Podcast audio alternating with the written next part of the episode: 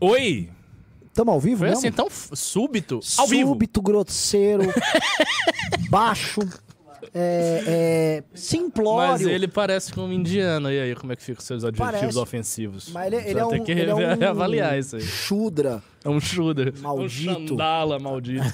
Sabe que os Vedas dizem que o chandala ele não pode nem beber da água que bebe Ah, um é? Kshatriya e um. Ele tem que beber da água das charnecas mais poluídas. Não é o Veda, eu acho que é a Manu Smriti, a lei de Manu. É duríssimo. Os chandalas sofrem demais. E é só pra fazer trabalhos muito ruins, tipo pegar cocô e tal, operar o news, coisas assim precárias. Boa noite, meus queridos amigos. Este aqui é o MBL News, MBL News Oficial. Eu e Ricardo na Estica. Este programa que tem produção executiva dela, a favorita de todos vocês, Jennifer Galbiati. Direção de arte, Lobato Lobatovic. E operação de mesa, infelizmente, com Apu, o nosso indiano de caixa baixa. Não, casta baixa. É uma caixa baixa, sabe que é classificação de criminoso, né? É, Apu, você está numa pior. Boa noite, meus queridos amigos. Este programa vai ser uma delícia, vamos responder muitos inimigos. E por que, que eu tô feliz e tô começando com toda essa energia? Porque acabou de chegar cheirinho de cheirinho de tinta sintética. Acabou de chegar a revista Valete desse mês. Tá vendo que coisa maravilhosa? E, ou seja, a nossa equipe já está embalando ela para enviar para todos vocês, tá? Revista assim, olha, dá uma olhada nisso aqui, Ricardão. Olha, ó- olha, olha que papel, que coisa magnífica. Vamos falar pro teu texto, vamos chegar lá no do Ricardão. Aqui, ó. Já vi uma Atenas aqui já. É isso aí. Ó, ó, ó, textão do Ricardo sobre o Leo Strauss. Quer, quer só, assim, por favor, faça a tua venda aqui da revista, por favor. Olha, é o seguinte, isso aqui, isso aqui é simplesmente o produto mais refinado da história do MBL. Todo o movimento, desde a sua fundação em 2014, nunca fez nada tão refinado quanto isso aqui. Fato, não é? Estou exagerando? Não estou. É uma revista de quantas páginas? Vamos ver. De 48 páginas, com artigos sobre música, sobre filosofia, sobre literatura, com um poema do Érico Nogueira, que é um dos grandes poetas desse país. É, com, com artigos sobre América Latina, política na América Latina, moeda comum, uma crônica muito divertida do Renan sobre a Turquia, quer dizer, a Os Alemanha. turcos na né? Alemanha, Os é, turcos Berlim, na verdade. Alemanha. Uma crônica sobre a ascensão do cidadão cenográfico. Exatamente. Enfim, isso aqui tá muito legal mesmo. Então, vocês têm que assinar essa revista, vocês têm que entrar no clube, porque é um material que não- você não vai encontrar em nenhum lugar. Me diga quando foi que o Partido Novo criou uma coisa dessa. Exato. Me diga quando que os bolsonaristas, quando, sei lá, o Nicolas vai criar uma revista dessa, o Eduardo Bolsonaro vai... Não existe, simplesmente não existe. Isso aqui é a coisa mais refinada que há na direita brasileira, ponto final. Então, assim, se você não quer comprar esse negócio aqui, se você não quer entrar no clube para ser o nosso investidor anjo, então eu não sei o que você está fazendo aqui no News. Exato. Para você entrar, é uma lista de pessoas que participam da revista, mbl.org.br barra revista. Se inscreva, nós vamos entrar em contato com você para você virar um assinante investidor. Até chegarmos em mil assinaturas, num preço de investidor, você vai ser um investidor dessa revista, a gente vai conseguir estruturar ela para ter uma sede, para a gente poder pagar bem os colunistas, e aí nós vamos para as bancas. E aí segura. E aí uma bomba, que já vou começar com essa bomba. Deem uma olhada aqui a capa da próxima edição, tá? Foi confirmada aqui a capa da próxima edição, que vai envolver Ucrânia. E atenção, produção aqui levemente tosca a nossa produção, mas a capa tá charmosa. Tá mesmo? Edição Valete número 2, tá? Com a capa sobre esta guerra. O título que a gente só colocou a guerra só pra não falar pra vocês qual é o título, ou qual é, a, vamos dizer, a manchetona assim na capa. Mas dá uma olhada na arte, né? Usando como referência aqui as cores da bandeira da Rússia, o brasão das águias lá da Rússia. Aí aqui, isso aqui é inspirado em, em pôsteres de guerra. Então acho que eles brincaram com pôsteres de guerra do século XX, começo do século XX e tal. Uma mãozinha aqui meio de cartoon, também dando essa brincada com essa coisa modernete nossa. Tudo muito legal. Então, essa aqui é a próxima edição, tá? Teve já, ó, por favor, Lobato Lobatovic, pegue a primeira valete, rápido. Lá, lá, lá, tá ali no- na, na salinha. Então, ali o Lobato Lobatovic tá trazendo pra vocês na, com uma velocidade de maconheiro, que não é exatamente a velocidade mais. Oh, ele já correu, é só É, que você é, escolheu. Então, assim, ó, Tá essa vendo? aqui foi a edição número zero de colecionador, que que Ah, vem. Essa já melhorou muito a capa. É, é, muito. Muito. Então, edição zero de colecionador que vem assinada. Aí fomos pra edição 1. Bem mais robusta. E agora que vocês estão vendo na tela, edição 2 da Valete. O fato da gente ter uma revista impressa chegando pra todos vocês é porque vocês criaram isso. Não tô falando assim, ai meu, meu, são nossas corujas, hein? Tamo todo mundo junto. Não, nada disso. Sabe? De fato, vocês estão acreditando no projeto com a gente e a primeira edição chegou e a galera gostou. Eu só tô avisando, a primeira edição não é nada perto da segunda e a segunda não é nada perto da terceira. A coisa meio que vai numa, numa num ganhos exponenciais de qualidade pra chegar no padrão que é o padrão não apenas de uma ah, a única revista de direito, a única coisa decente Padrão de mercado de revista cultural política que tá aí Exato. do melhor nível. Né? É. Eu quero depois ir brigar com a Spectator. Uau! Nada além disso. Nada além disso. É, se a gente chegar a brigar com a Piauí, aí depois dali, porque assim, a Piauí é a melhor revista disso Sim. no Brasil. Se a gente tiver nesse nível, a gente vai brigar com as revistas de fora mesmo. Sim, sim. Então, obrigado pra todo mundo que já tá participando. Obrigado mesmo. Eu agradeço de coração. E saibam, assim, vocês estão. Quem já recebeu a revista, dê seu depoimento aqui, por favor, tá? Boa noite, Ricardo. Boa noite a todos vocês, tá? Começamos Boa agora o nosso noite. programa. Esse programa vamos ter bastante react, vamos responder muita gente. E é um programa também que eu acho que vai ser bastante válido, Ricardo, a gente ah, tentar entender. Eu fiz um pouco sobre o que aconteceu com a esquerda e tal, a gente debateu no, no último news, mas agora tentar entender o que ocorre com a nossa direita, tá? Por que, que eu digo isso? Porque ó, essa semana foi tomada, e infelizmente a gente vai ter que falar um pouco sobre isso, por um Nicolas de peruca. Então, o grande tema da semana foi Total. Nicolas de peruca. Estranhamente, não há polêmicas envolvendo o governo Lula.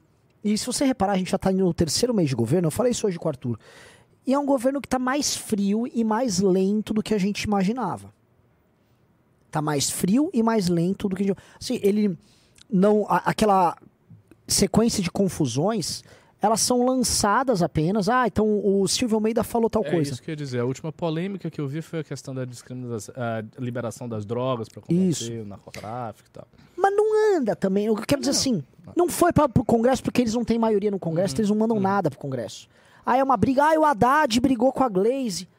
Tá, mas tá um governo meio broxa. Ele não tem força no, eh, no Congresso por enquanto. As polêmicas deles, elas não saem da primeira página. Ou seja, começa Silvio Almeida negócio das drogas. Tá, qual o próximo passo? A gente nunca vê. E talvez a única coisa ideológica ou política de interesse deles que aparentemente está andando é o lance das redes sociais. Muito porque, não porque eles estão eles estão falando sobre isso, mas porque o, o STF está falando. O- Essa semana veio o Gilmar Mendes na imprensa e falou que precisa regular, que as redes precisam ser reguladas e tudo mais, né? É, então, botando essa caixinha da esquerda aqui, quem está num processo de reorganização é a direita. E a gente precisa falar disso, porque esse processo de reorganização está acontecendo no campo bolsonarista. Ah, ele é um processo que está um pouco mais rápido do que eu estava imaginando. Então, por exemplo, esse, o Brasil Paralelo está soltando um documentário. E aí esse documentário ele foi eh, precedido por quatro lives. Quatro ou cinco lives. Todas as lives falam da gente. né? Então o Brasil Paralelo ele está adotando esse tipo de postura. Ah, eles estão tentando impedir que outros entes ah, assumam a liderança do processo, do processo ah, oposicionista e da direita. Ah, Bolsonaro e Michele numa relação estranha. Escândalo das joias atingindo eles, piorando essa relação. É, Nicolas roubando a cena, Eduardo um pouco enciumado, ah, mas ao mesmo tempo tendo que apoiar. É, a própria direita, eu vi alguns olavetes falando, é, de um lado nós temos o Partido Comunista, tipo o Partido Comunista Chinês, Eu vi esse É. tweet. e do outro nós temos o Hermes e Renato. Que era isso, que é o Nicolas botava uma peruca e aí ficavam os outros deputados, isso aí, que é o que a gente esperava, né? Kim Kataguiri fazendo as entregas dele, Partido Novo se estruturando para poder usar o dinheiro. Ah, ou seja, todo mundo tá moven- se movendo. Então, achava legal a gente começar a falar dessas movimentações no tabuleiro da direita e irmos avançando para os reacts. Pode, podemos fazer assim? Pode. A primeira coisa que eu ia dizer é assim, eu acho que a diferença de aceleração de velocidade desse processo é uma diferença fácil de entender por quê. É, desde quando a nova direita surge, ela tem uma característica de ser muito mais dinâmica do que a velha esquerda. A velha esquerda é velha e lenta. Ela é, realmente é lenta. Assim, a esquerda demorou muito tempo para começar a entender o que era o MBL. Por exemplo, na época do impeachment, tinha um amigo meu que foi o fundador do MBL lá na Bahia, né, junto comigo, que ele tinha uma aula com um professor de antropologia. Eu sempre gosto de citar essa história que eu acho ela tão absurda. Ele tinha aula com um professor de antropologia, que era chefe de departamento, cara alto lá. E a grande tese do cara é que o MBL era um, um braço financiado e comandado por Edir Macedo. Era isso. E ele falava isso em sala, isso em 2015. Ou seja, a esquerda não tinha a menor ideia do que estava se passando. Depois ela começou a escrever várias teses, saíram algumas teses, artigos sobre o movimento, mas também numa linguagem muito estereotipada, com ideias muito estereotipadas. E até hoje a esquerda não entende direito o MBL até hoje. E já se passou quase 10 anos desde a fundação desse movimento. Não é um negócio tão curto. Então, é isso novidade. mostra. É, não é uma novidade. Então, isso mostra a lentidão de apreensão da situação real que a esquerda tem hoje, apesar dela ter muito mais teoria do que nós. É, não só essa, não só esse o aspecto da lentidão da esquerda, mas a própria dinâmica política deles é, é mais lenta. As instituições de esquerda são mais antigas, elas têm uma densidade maior, então elas se movem muito devagar. Aqui no MBL, pô, dois meses é suficiente para a gente criar um outro pedaço inteiro do movimento. Tipo, nós fizemos o clube e a revista em com quatro meses. Sim. Foi ah, tudo. Já, e, e, mudou tudo. Mudou tudo. Assim, a linha de produção que virou esse escritório, cara, isso aqui tá uma loucura. Mudou a quantidade de colaboradores que a gente tem, que vai ter, mudou a projeção nossa para a própria direita. Mudou, por exemplo, através dessa revista, a gente agora vai conseguir agregar um monte de gente para escrever, ou seja, mudou a nossa relação com o campo, mudou a questão financeira, porque isso está dando e vai dar uma âncora financeira para o movimento muito mais forte do que foi a academia e tal. Então mudou muita coisa em quatro meses. Uma instituição como o PT não consegue mudar em quatro meses. Para ele mudar, ele vai levar 15 anos. E isso é bom para a gente. É, olhando, então, saindo dessa, dessa obviedade que é a distinção entre a lentidão da esquerda e a velocidade da direita, o que, que se vê de reestruturação na direita? É, no campo bolsonarista, uh, a gente meio que já sabia o que ia acontecer, né? Nós já falamos várias vezes que era um campo que estava se. Estava mudando, assim, de, de, de, de configuração de poder ali interna, a gente tinha essa noção. Nós também sabíamos que a principal discussão dentro da direita depois do governo Lula seria sobre a culpabilidade, porque esse é o esforço, eu, eu vi vocês comentando, e é um fato. Há um esforço por parte do bolsonarismo de inculpar o MBL e outros atores pelo resultado das eleições. E eu acho que isso vai dominar as disputas internas da direita por um bom tempo. Porque é muito importante para o bolsonarismo firmar na consciência de todo o seu amplo eleitorado que a culpa do fracasso não é deles, que a culpa do fracasso é de um terceiro, de um outro agente, do MBL, do Nando Moura, de quem quer que seja aí, um terceiro um, que não é de direita de verdade, que estava ali para atrapalhar, que é um isentão e tal. O grande temor desses caras, obviamente, é eles perderem esse, essa, essa força majoritária. Porque é, é, uma força majoritária que, ao mesmo tempo, é muito frágil. Porque, por exemplo, quando o PT, a gente fala, ah, o PT é hegemônico na esquerda, o PT tem mais força e tal. A força do PT é uma força posta. Por quê? Porque é um partido que tem um monte de prefeitura, que tem base e tal. Então, assim, aquela força é meio que estável. Você não consegue. O, o PSOL, o PCdoB, eles correm por, por fora, mas um projeto deles de tomar o espaço do PT seria um projeto muito complexo. Teria que passar por, por exemplo, tomar centrais sindicais, ampliar a capilaridade em prefeituras que o PSOL não tem, transformar muita coisa até você conseguir ter uma instituição do mesmo peso que o PT. No caso da direita, não. Isso é muito evanescente, porque isso depende de rede social, que por Sim. sua vez depende de, da opinião, assim, como eu vou dizer, amorfa de um eleitorado amplo aí de milhões de pessoas. Se esse eleitorado muda de cabeça em relação ao Bolsonaro e passa a assistir às nossas coisas, se a gente, por exemplo, monta, sei lá, um time de 15, 20 porta-vozes que chegam nessas pessoas todas, acabou. Essa diferença tão grande ela vai ser reduzida rapidamente. É fácil fazer essa redução. Então eles têm muito medo disso. E por isso eles têm que ficar culpando o MBL e outros atores pelo fracasso. Não acho que vai conseguir, porque há uma tendência muito natural da população de culpar as coisas para quem está no topo. Então, a culpa é do presidente. ele falhou. Eu, conversando com bolsonaristas, o Arthur também já comentou sobre isso. Muita gente fala: ah, o Bolsonaro errou na pandemia, o Bolsonaro perdeu pela boca, o Bolsonaro, ah, era o que tinha, mas falou um monte de merda, não conseguiu fazer as coisas que ele tinha que fazer. Essa meio que é a opinião que o Bolsonaro foi um cara fraco. E Colou. deixou- Colou! Sim. Entendeu? Colou e cola. Ele não tá aqui no Brasil, ele tá no exterior. Teve todo esse problema de rachadinha que todas, todos os brasileiros viram isso. Todos os brasileiros viram ele como foi na pandemia. Então, mesmo que as pessoas que gostam, meio que reconhecem, esse cara vacilou. A não ser aquele grupo pequeno de Sim. fanáticos. Que é um grupo menor, muito menor do que o eleitorado total. Então esse eleitorado tá aí, cara, para ser cativado por alguém que tem um outro projeto. Aí vem Partido Novo. Partido Novo tá indo bem, eu acho. Não sei se você vai concordar comigo. Eu, eu acho que assim, eles estão indo bem nessa estrutura, não, assim, nessa quebra dos paradigmas antigos deles. Que é uma estruturação interna. Meio, Sim. o Partido Novo está meio que na posição de. na nossa posição. Sim. Acho que o Partido Novo está se modificando internamente para ter um projeto mais ambicioso aí, que é o Sim. Zema. Então o que, que eles fazem? Eles vão usar o dinheiro, já estão usando dinheiro, eles precisam usar a grana. Eles têm que organizar um discurso, que eu acho que o discurso deles é um discurso, como eu já falei aqui, bem mais fácil do que o discurso do MBL, porque é simplesmente um discurso pós-bolsonarista.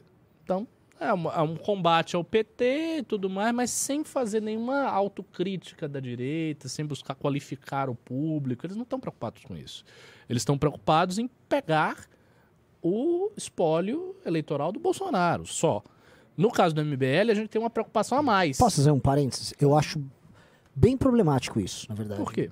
Porque tão logo eles coloquem a cara para disputar isso, Não, você, acha que eles vão ser enfrentados pelo bolsonarismo. naturalmente. Não, tudo bem, eu concordo. Ma- e o fato de fazer isso de forma atrasada vai cobrar um preço muito grande e entra um problema que a gente já discutiu aqui no News outras vezes, que eles são uma federação de interesses pessoais. Ah. Então essa federação de interesses pessoais, os agentes vão começar a fazer cálculos. Do tipo, vamos supor assim, ó, o Zema falou, meu, tá na hora de botar a cabeça pra fora. Tal. Ele começou a colocar a cabeça pra fora. Vamos supor que eles tenham pintando com um candidato. Não, vai ser a Michelle, não, o Jair, não sei o quê. Opa, botou. Eles vão. É da natureza deles. Eles, quando o Dória botou a cabeça pra fora, eles bateram. Quando o Mandetta botou a cabeça pra fora, eles bateram. Quando o Moro botou a cabeça pra fora, eles bateram. Quando o Zema botar a cabeça pra fora, eles vão ficar quietos? Não, eu concordo com você, mas eu acho que isso é outra coisa. O, o que, o que você está apontando é, no momento que o novo declarar a sua independência, vai haver uma A porrada vem. guerra que eles nunca passaram Exato. por essa guerra e nós já passamos. Então o MBL, nesse sentido, tem uma outra posição. Por quê? Porque nós já passamos por essa guerra desde 2019. Então nós estamos calejados. O voto que é do MBL é nosso mesmo, não é de Bolsonaro nem Que é de ninguém, pouquinho, que é mas- pequeno, é nosso, absolutamente nosso. O nosso público é nosso mesmo. Então a gente tem esse controle mais férreo do nosso feudo, ao passo que os novistas não. Mas, tem um detalhe. Ao fazer isso lá atrás, em 2019, a gente foi forçado a cair em posições que não são simplistas e que implicam num projeto de educar o público. Sim. Então, por exemplo, quando a gente vai lá no Monarca Nossa, ia falar isso. É, lógico. e, e passa horas a fio tentando mostrar pro monarca, olha, a conduta do Alexandre de Moraes, ela é ambivalente, mas ela tá num contexto de golpismo. Isto é uma coisa complexa que um cara como o Marcel Van Hatten ou outros mandatários novos não faz, não precisa fazer e não vai querer fazer. Lógico. Quando nós fazemos esse tipo de coisa, a gente está entregando uma mensagem para o público que é mais difícil para o público assimilar. Que não é uma coisa tão preto no branco. Não, o PT tá aí, mete a porra no PT e acabou. Não, não é assim, é mais complicada. E isso dificulta a nossa posição. O que, que eu acho que o Novo vai fazer, a meu ver? Eu acho que eles vão olhar a reestruturação interna. Eles têm muito tempo para lançar uma ofensiva presidencial. Muito tempo. Eles não precisam fazer isso agora. Né? A gente acabou de vir da eleição. Né? Nós estamos ainda em março do primeiro ano do PT. Ou seja, se eles previrem, se eles vislumbrarem um enfraquecimento do bolsonarismo gradual, ah, o bolsonarismo vai começando a perder, começando a perder, eles podem empurrar a ofensiva novo lá para perto da eleição, para pré-campanha, daqui a três anos e pouco. Entendeu? É muito tempo para o bolsonarismo ir se desgastando por si só. Eu acho, inclusive, que eles já devem ter tido essa conversa. Porque, assim, se a gente faz essa análise, os caras também fazem, não são imbecis. Então o cara já deve pensar, pô, Joyce Hasselman, né? Janaína Pascoal, todo mundo que se afastou do bolsonarismo, tomou um toco violento, Dória e tal. Não vamos fazer isso agora. Vamos esperar. O cara não é mais presidente. Né? Eles estão com problemas internos ali, dá para perceber, todo mundo sabe que eles estão com problemas. Sim. Deixa aí, vai empurrando com a barriga, a gente se reestrutura, muda nosso discurso, vai se calibrando aqui e deixa eles deixa- quando chegar no momento a a gente avança. É o que seria inteligente É, parte deles é fazer. o, o lance do ficar quieto pra, É, é o- pra, es- é, para pra es- matar. É, é do o coveiro. que- É, exato. Eu tava procurando esse exemplo. Né? é, enfim, que come o coveiro, o defunto que fica quieto pra comer o é, coveiro, alguma é. coisa assim. É esse exemplo. O problema é que assim, eles estão eternamente nessa estratégia. Externamente. Se a gente olhar, e eu não acho que é uma estratégia, é uma conveniência. É um É um processo. tipo, medo. é um medo, tipo, do covarde. Dá né? pra eu jogar um pouco pra depois? É, É ficar isso. postergando. É aquele, vou parar de fumar mês que vem. Sabe aquela. O cara, eles não têm uma coragem, por quê? Porque é uma federação de interesses pessoais. Se o Marcel Van Hatten, no projeto pessoal dele, for de alguma maneira afetado por isso, ele vai pensar uma, duas, cinco vezes em se posicionar. E todo mundo ali está comprometido com o público bolsonarista, Tá, mas aí. especialmente os É, eleitos. mas esse, mas é, eu acho que essa é a aposta deles. É que esse público não permaneça eternamente bolsonarista. Porque esse público é, antes de tudo, um público antipetista. Se o, a- o desgaste do Perfeito. Bolsonaro, a perda das ilusões, for tão agudo a ponto desse público não se ver mais como bolsonarista, e sim se ver como genericamente antipetista, eles, ao lançarem essa ofensiva, vão ter um terreno muito mais fácil. Porque, eu volto a dizer, quando nós fizemos, nós fizemos por um, uma- uma- um imperativo ético. Sim. Havia um imperativo ético, manifestações golpistas, não dava pra compactuar aquele negócio, a gente começou a bater no bolsonarismo violentamente. Só que a gente fez isso no ápice da força do bolsonarismo. O cara era presidente, ele tinha acabado de chegar, né? Todos os escândalos ainda não tinham nem desgastado nem 10% do que desgastaram até o final do governo. A gente fez ali no ápice, pá, fome, sofremos esse périplo todo difícil, duro. O novo não. E agora, com o Bolsonaro fora, eles têm três anos para ficar empurrando isso com a barriga. Claro, se o bolsonarismo não se diluir, se, se, se existir, e é possível que não se dilua, se existirem pessoas do Bolsonaro que são herdeiros naturais do Jair, ou o próprio Jair, ou alguém que seja herdeiro natural, e pegue assim, a- e, e, e, alavanque boa parte desse público, aí eles vão Aí ter uma é- decisão difícil mesmo. Sim. É Que eles o- vão ter que romper ou não romper. Ricardo, Talvez é eles nem rompam. inevitável. O que eu tô pensando pra 26, tá? Pra vocês entenderem aqui. Porque esse jogo agora que a gente tá descrevendo é um jogo que é condicionado pela eleição de 26. O bolsonarismo tem que ter um candidato. Ele Tem. vai precisar ter um candidato. Não, eu sei. O PL precisa de um candidato, senão ele não. Assim, ele vai ficar administrando essa, esse manicômio e evitando de entrar num governo, que é o que ele gosta de fazer.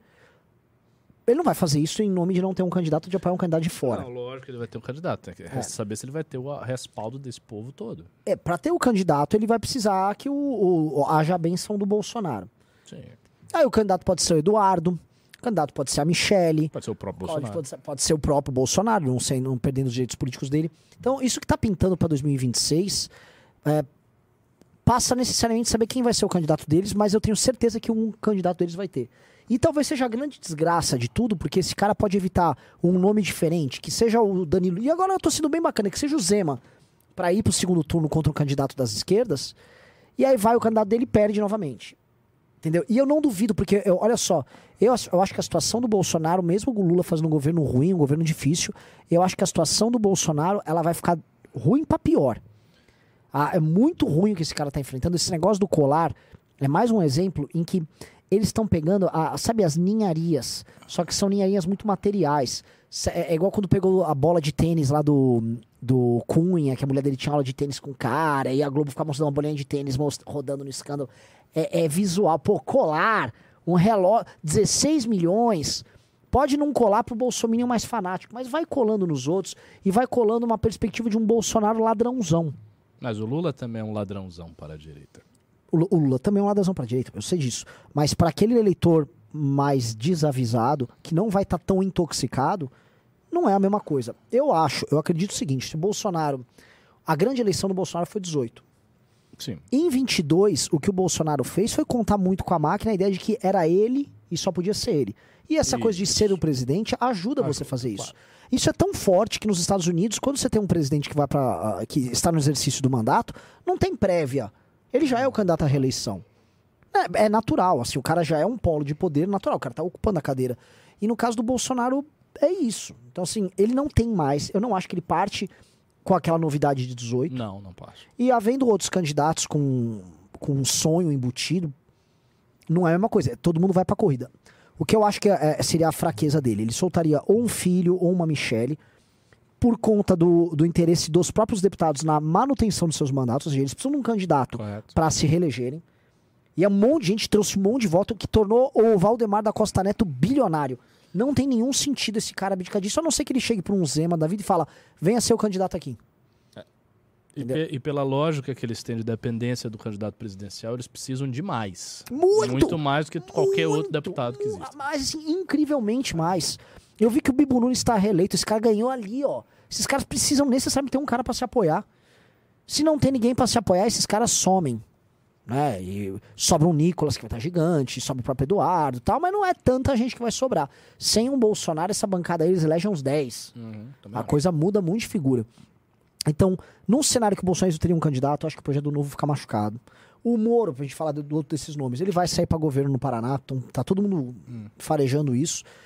Ah, então, a- a- eu acho que essas coisas estão se acomodando e alguma, algumas, alguns sintomas estão dados. Um exemplo: oposição. Eu estava acompanhando a oposição que o Kim faz e, de fato, o Kim está fazendo uma oposição de resultado. Hum, ninguém dá bola? Olha, o Kim ganhou, e eu sempre dou esse exemplo, ele vem tendo ganhos marginais. O canal de YouTube do Kim vem aumentando, as, as redes todas do Kim estão subindo, o Kim está com uma grande presença de imprensa, tá? Então, sim, ele tá tendo. Ele não tá tendo um ganho exponencial, ele tá tendo um ganho sólido, tá, tá. Kim é um cara que com certeza vai ter uma votação bem maior já na próxima eleição, para deputado, por exemplo. Ah, mas ele tá fazendo essa oposição aí consistente, tá, blá, blá. O restante, os bolsistas não estão fazendo esse tipo de oposição. É, não vão fazer. E, mas assim, a gente falava isso, muita gente falava, ah, é, des- é despeito desses caras do MBL. E vocês estão pintando uma caricatura dos caras como se eles fossem uns brincalhões, Eles são... mas eles são É, realmente só lógico, isso. é, é. Não é uma caricatura. E o que o Nicolas fez, e acho que é o que essa semana demonstrou, precisa ser colocado, é a demonstração disso. O único cara que postou, que protocolou projetos envolvendo esse negócio de pronome neutral foi o Kim. Agora, quem rouba a cena fazendo um uso espetaculoso do púlpito pra fazer o barulho foi o Nicolas. E a esquerda toda compra. O Nicolas tá em estado de graça. Ele vai lá, pegou um avião agora, voltando pra BH. No avião tinha uma ex-BBB do lado dele, ela começa a filmar ele. Retardada mental, uma moça burrinha, burrinha, burrinha. O Nicolas faz ela de gato sapato.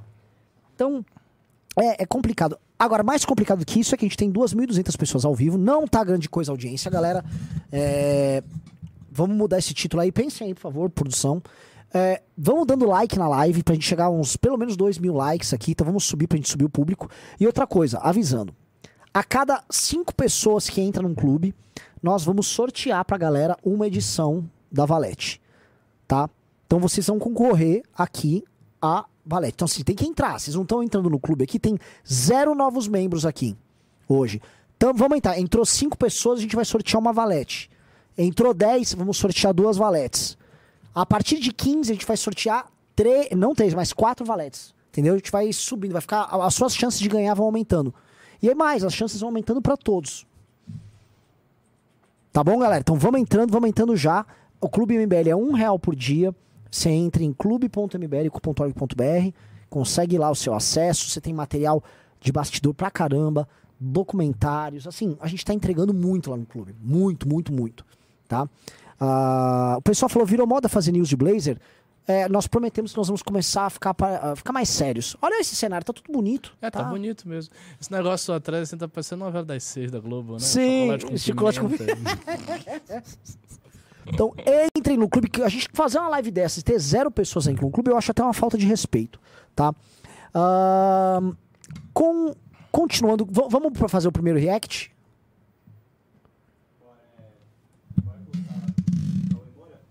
Cauê Moura.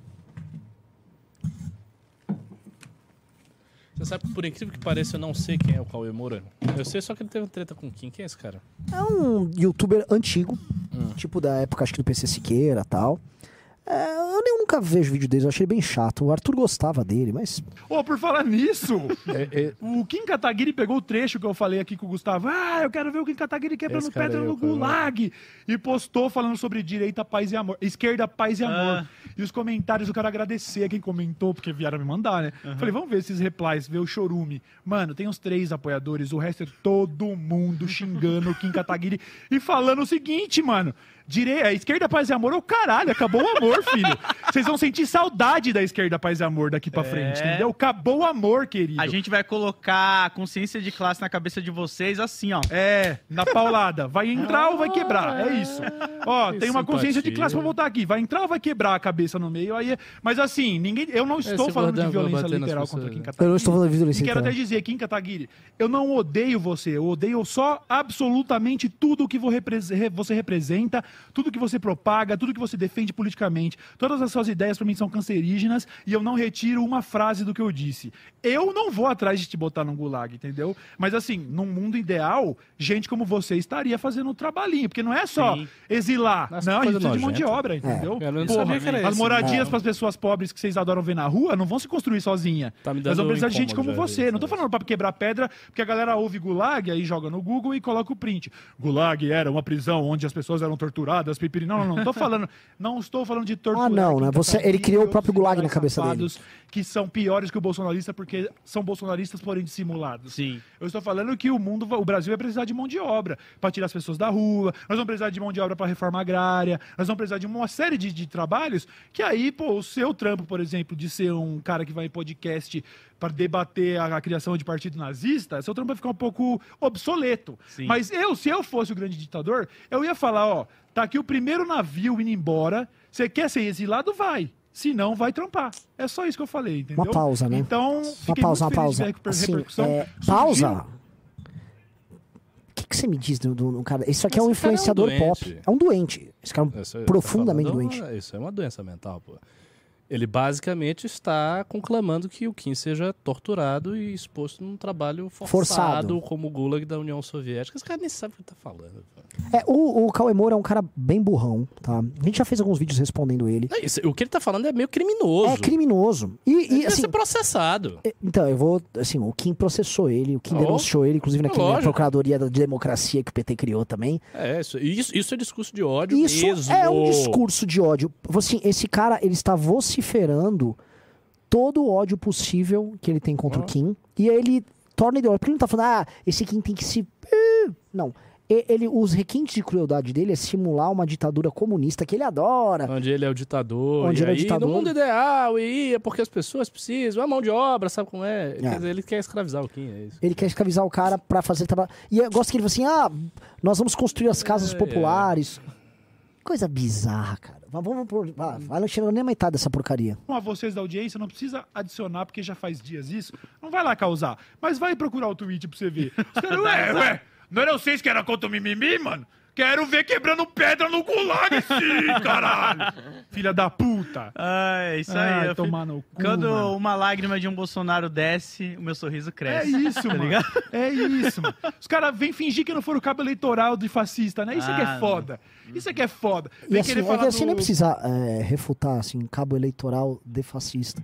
Né? Que A gente falando que a gente foi cabo eleitoral dos Bolsonaro, isso é, é, assim, é uma burrice história, mas ele sabe que não é. Ele, já- Lógico, ele caras sabe que não é. tudo. É, Não, não, não, O lance é a canalice do cara. Mas isso aqui, pra você entender, ele é um influenciador que era amigo do Rafinha Bastos tal. Hum. Ele, ele anda só com pessoas muito bacanas. Ele era brotherzaço do PC Siqueira. Hum. Já que gosta de fazer associações porcaria, né? Ele quer associar a gente ao Bolsonaro, eu associo ele ao PC Siqueira. Numa boa. O que, que é o lance do, do, do- do lixão desse? Ele é um dos que foi abraçado pela bolha comunista. Então ele, para várias lives, ele já chama essa galera dessa bolha comunista. Sim. Então quando ele fala que foram no Kim xingar o Kim, quando o Kim respondeu ele, foi a galera dessa bolha. Então foi um monte de gente com aquele logozinho do comunismo, ficar xingando o Kim. Os caras organizaram lá um, um raid, lá um ataquezinho ao Kim. E aí ele fica se vangloriando disso. né? Então ele chama o tempo todo esses caras e eu acho que cada um busca a validação através de alguém. Então o Felipe Neto foi atrás da grande imprensa. E ele conseguiu validação lá através da Vera Magalhães. Esse cara quer se validar agora com esses influenciadores comunistas. É, a bolha tá crescendo, né? É, Não, não deixa de ser uma estratégia. Sim. do grande Mises, né, que viu o fascismo como uma oportunidade para estabelecer o, o neoliberalismo. Você tá ligado que o Mises não Vocês falou são isso, tudo né? farinha do mesmo saco, tio. Só Caralho. que vocês são pior que vocês são dissimulados. Entre lidar com uma pessoa que é um cuzão e um cuzão falso, é melhor lidar com o cuzão porque ele tá sem máscara. Pois é. Entendeu? Então é isso aí mesmo, entendeu? É isso aí Precisaremos de mesmo. mão de obra. Mas fica tranquilo que a gente tá falando de revolução há gerações. Talvez não seja na sua. É. Talvez seu pai vá quebrar pedra no. Seu filho. Seu pai não, né? Talvez seu filho vá Legal, quebrar né? pedra no gulag. Ninguém tá, entendeu? Fica tranquilo que eu não tô falando sério. Né? Eu só odeio tudo que você faz e tudo que você fala, mano. Então, assim, Só ó, é, é, isso aí, tá? Fosse pro- proferido esse mesmo discurso. Assim, não dá nem pra refutar isso aqui, que é, ele é é, auto-refutável. é asqueroso. Agora, é um discurso asqueroso. A maneira que e- ele fala também é muito asqueroso. É. Tudo, tudo muito ruim isso aí. Então, o que ele demonstra aqui, assim, ah, o que incomoda muito ele, e ele já foi chamado pelo Arthur várias vezes, publicamente, inclusive no Rafinha Bastos. Quer debater? Vamos debater. Não quer debater? Vem conversar com a gente. Ele não faz. Esse cara é um puta de um covardão. É, assim, isso aqui é só pose. É claro que essa porra você tá vendo. É, vai botar em quem? É alguém em Gulag, pelo amor de Deus. Não, é, não, isso aqui é só pose. Isso aqui é um puta de um frouxo. O Arthur uma vez encontrou ele na rua. ah. Só pose. Isso aí não faz nada. Só, só um bobalhão, um coitado. Só que esses discursinhos radicais, assim como pega aquele cara frágil, bolsominion também, sabe? Ei, bebê, bebê, bebê, comi... Esse aqui é o lado oposto. O cara vi- acha que virou macho porque fala que vai botar alguém no... Assim, a coisa... Tirando o discurso que é escroto, você não vai botar ninguém no gulag. Não vai, assim, você não vai fazer nada, você não vai botar nada, você devia botar seu corpo numa esteira pra tentar emagrecer. No máximo, nem isso você vai fazer. Entendeu? Esse cara é um coitadão, eu falo com toda tranquilidade, bobão, bobalhão, frágil. Não tem o Rafinha Basso, o, o PC Siqueira é mais corajoso que ele. O- muito mais. Esse aqui é o mais frágil daqueles três da Ilha dos Barbados lá. Puta de um bobão, aí tá aqui, enrola um poncho e acha que ele é irreverente. No fundo, isso aqui é só, enfim. O que meteu o processo, eu acho que tá- vai ser bem engraçado. Né? Porque, vamos dizer, os grandes discursos de ódio que estão vindo pós-Bolsonaro, tudo da esquerda, que eles estão soltinhos, não tão confiantes. Vamos ver como vai ser. Tem uma galera assim que eu. não- É muito louco você ver como, tipo, se você vai mergulhando, parece que as pessoas vão ficando cada vez mais idiotas, ou sei lá o quê. Teve um cara que falou: ah, tá dando casa pro pai, mas é, critica o capitalismo dando uma casa pro pai. Eu fiquei, mano, da hora. Os caras não têm a menor noção do que é capitalismo, têm, do que é socialismo. Eles têm essa ideia antiquada sobre ser franciscano mesmo, sobre não poder ascender socialmente, sobre não poder ter uma casa, ter um bem. Os caras falam que eu sou um hipócrita porque eu defendo o comunismo e tenho uma loja de camiseta, mano. Como se ninguém pudesse vender uma camiseta ou consumir uma camiseta Pois é. do comunismo. É isso aí mesmo, entendeu? Os Porra, moleques estão em choque. E é isso que eu acho legal. A gente podia estar aqui no, num ostracismo completo sendo ignorado, mas não. Sempre tem lá um, um Rubinho, um, um Kim, um Arthur, ou então o, o outro lá, quem foi lá, o, o Chupetinha lá, que arregou na porrada pra lá. Ah, tô ligado. Sempre tem um pra ficar postando nossos bagulho. Então, Sim. legal, que bom que vocês estão sentindo. Continuem sentindo, que por enquanto é só discurso. Por enquanto.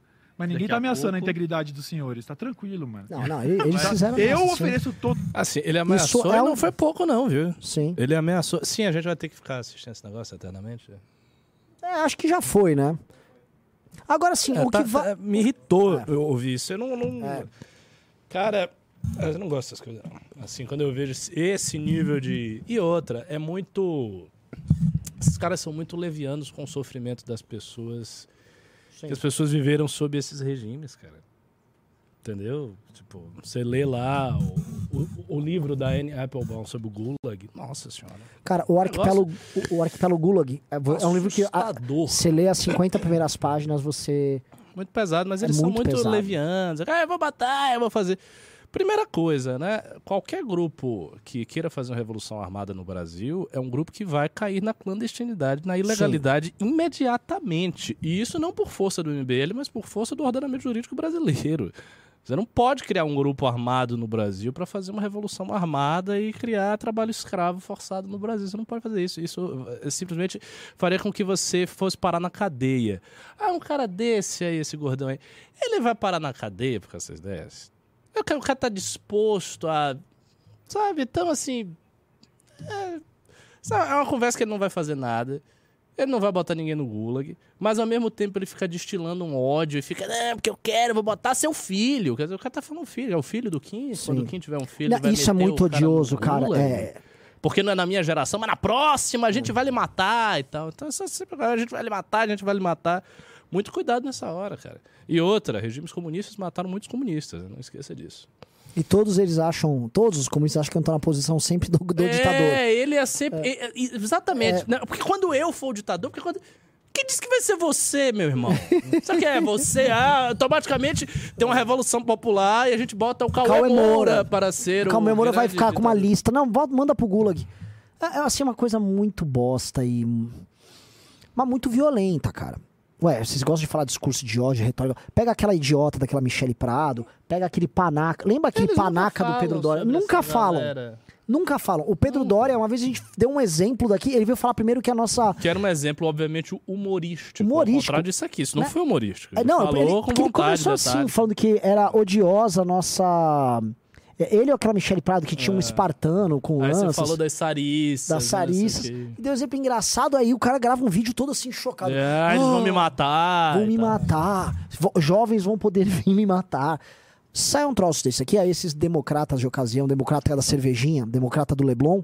A esses caras não, aí não falam, tem a tal da indignação desses caras. Então é muito. É muito é, não dá, não quero parecer um, um chongo falando, mas assim, é um duplo padrão pesado. Aí resta a mão da justiça. Aí, aí na justiça o, ele vai se ver, porque o Kim já denunciou ele em todas, todos os órgãos que ele pode denunciar. Muito E vai ser bem engraçado. né? o lance é o seguinte: você, Cauê Moura, você não tem poder pra botar o Kim no gulag, mas o Kim tem poder pra te processar e te condenar. Então, use teus advogados aí, faça bom uso deles e jogo que segue, tá? Por enquanto, Kim não tá no gulag. É, Deixa eu pedir um negócio, galera. Vamos dando like na live. A gente anunciou aqui o leilão aqui da revista, já entrou três pessoas. Eu volto a repetir, tá? A cada cinco pessoas que entrarem, nós vamos sortear, com a Jennifer, Jennifer vai trazer o nome, vamos sortear uma revista para um dos cinco. É, tá quase batendo e a revista tá simplesmente maravilhosa. Tá maravilhosa. Tá melhor do que a primeira edição. É, não, bem- nossa, bem melhor. melhor. Bem melhor, bem melhor. Tá? É, algumas coisas que a gente vai precisar colocar na revista, a gente quer ter um ilustrador. Precisa mudar. A gente vai refinando ela. Aos poucos a revista vai. né, imagina na edição 10 como é que vai estar. Tá? Então entrem no Clube MBL já. Próximo React, o que, que nós temos aí? Ah, mas aí é legal, né? Não, é essas Não, não, aqui você vai ficar na vibe boa. Vai ter coisa nojenta, né? Também.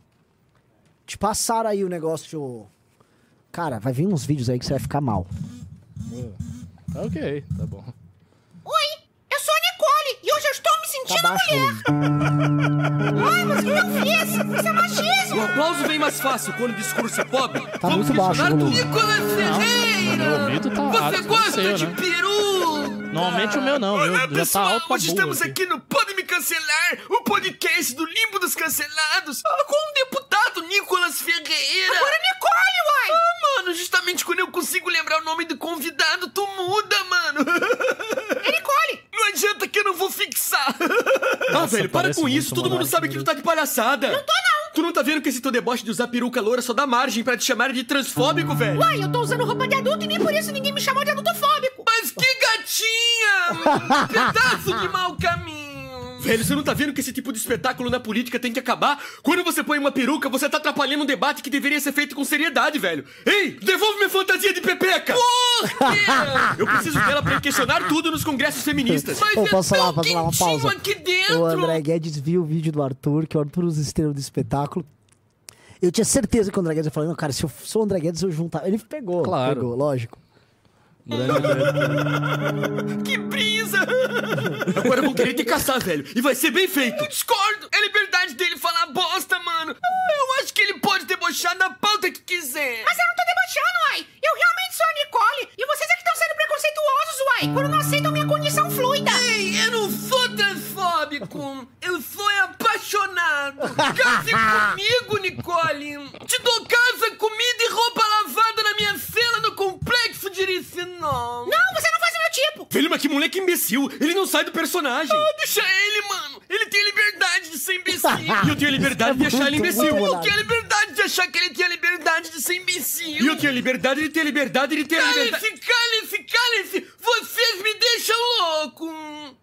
E a Nicole também! Mas então, mano, você já pensou no que, que você vai fazer pra ser descancelado? Quando as pessoas entenderem que minha fluidez de gênero é verdadeira, elas vão me descancelar, uai. Então vão pedir desculpa. Não, velho, para com isso. As pessoas não vão te descancelar com esse circo. Ah, é, vão me descancelar como, então? Um trabalho sério, honestidade, sinceridade, coragem e ser um deputado econômico que nem eu fui. Você foi descancelado? Não. Então qual a vantagem? É, tem razão. Quando acabar aí, me empresta a peruca? Não empresto!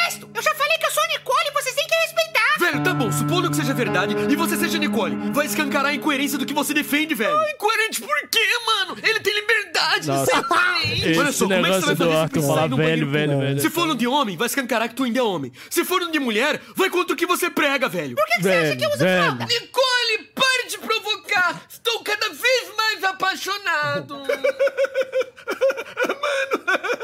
Ah, tá bom, velho, chega, desiste. Mano, pelo menos pode contar pra gente o que que foi que motivou você a virar Nicole! Ah, velho, tu ainda pergunta? É óbvio que foi a paixão pelo mito. Ele quer ser a esposa 04, velho. Não, não! Tem a ver com uma grande paixão, mas não é pelo Bolsonaro! que brisa, mano! É por quê, então? Fernando Moura! Mamacote, desgraçado, canalha, Vai, pilantra, xinga mais, xinga mais, xinga mais. Ai, delícia, delícia, delícia, gostoso, gostoso, gostoso. capaz! muito bom, cara. Bom, eu falei, eu até mandei outro dia uma Ele que mensagem. imita todas essas vozes? Ele faz todas as vozes. As vozes, é. Todas as vozes. Ô, assim, eu não consegui A ouvir voz do direito, Monark gente. é muito boa. Porque tá, tá muito baixo. A voz do Monark meu. parece muito, Tem que muito, ver, muito, chama muito, alguém muito. da produção, por favor, que isso aqui é um defeito. É. Eu preciso que alguém me coloque em um volume alto aqui. É, ele faz todas as vozes. Os três Monark- jeitos do Arthur falando também, que ele fala, ah, você é velho. É. Ah, velho, velho, É. velho. E o Monark sempre. Ah, ele tem a liberdade dele, né? Vai dar aquela risada. Eu não sei, não sei imitar. e ele. O que eu acho é o seguinte: esses personagens aí do, do, do Vale dos Cancelados, eles ganharam uma dinâmica própria. Então o, o Monark já tá usando eles há, tipo, quase um ano. E meio que deu liga. Então, vários episódios. O Monark não disse, o André Guedes. André O André Guedes coloca eles e eles interagem com novos cancelados e tá muito bom. Tipo, eu, eu nem gosto muito do cara que chega. Pra mim, eu gosto de ver, na verdade, o Monark que fica. Não, o Monark eu achei a melhor É imitação o melhor. de todas. É o melhor. É o melhor. O- Liberdade. É, é. Ele tem liberdade de ter liberdade. É, vamos lá, próximo, próximo. Sério? Então vamos ver. Vamos lá. Ó, arrumem o meu som aqui que tava. Acho que agora melhorou. Vamos ver.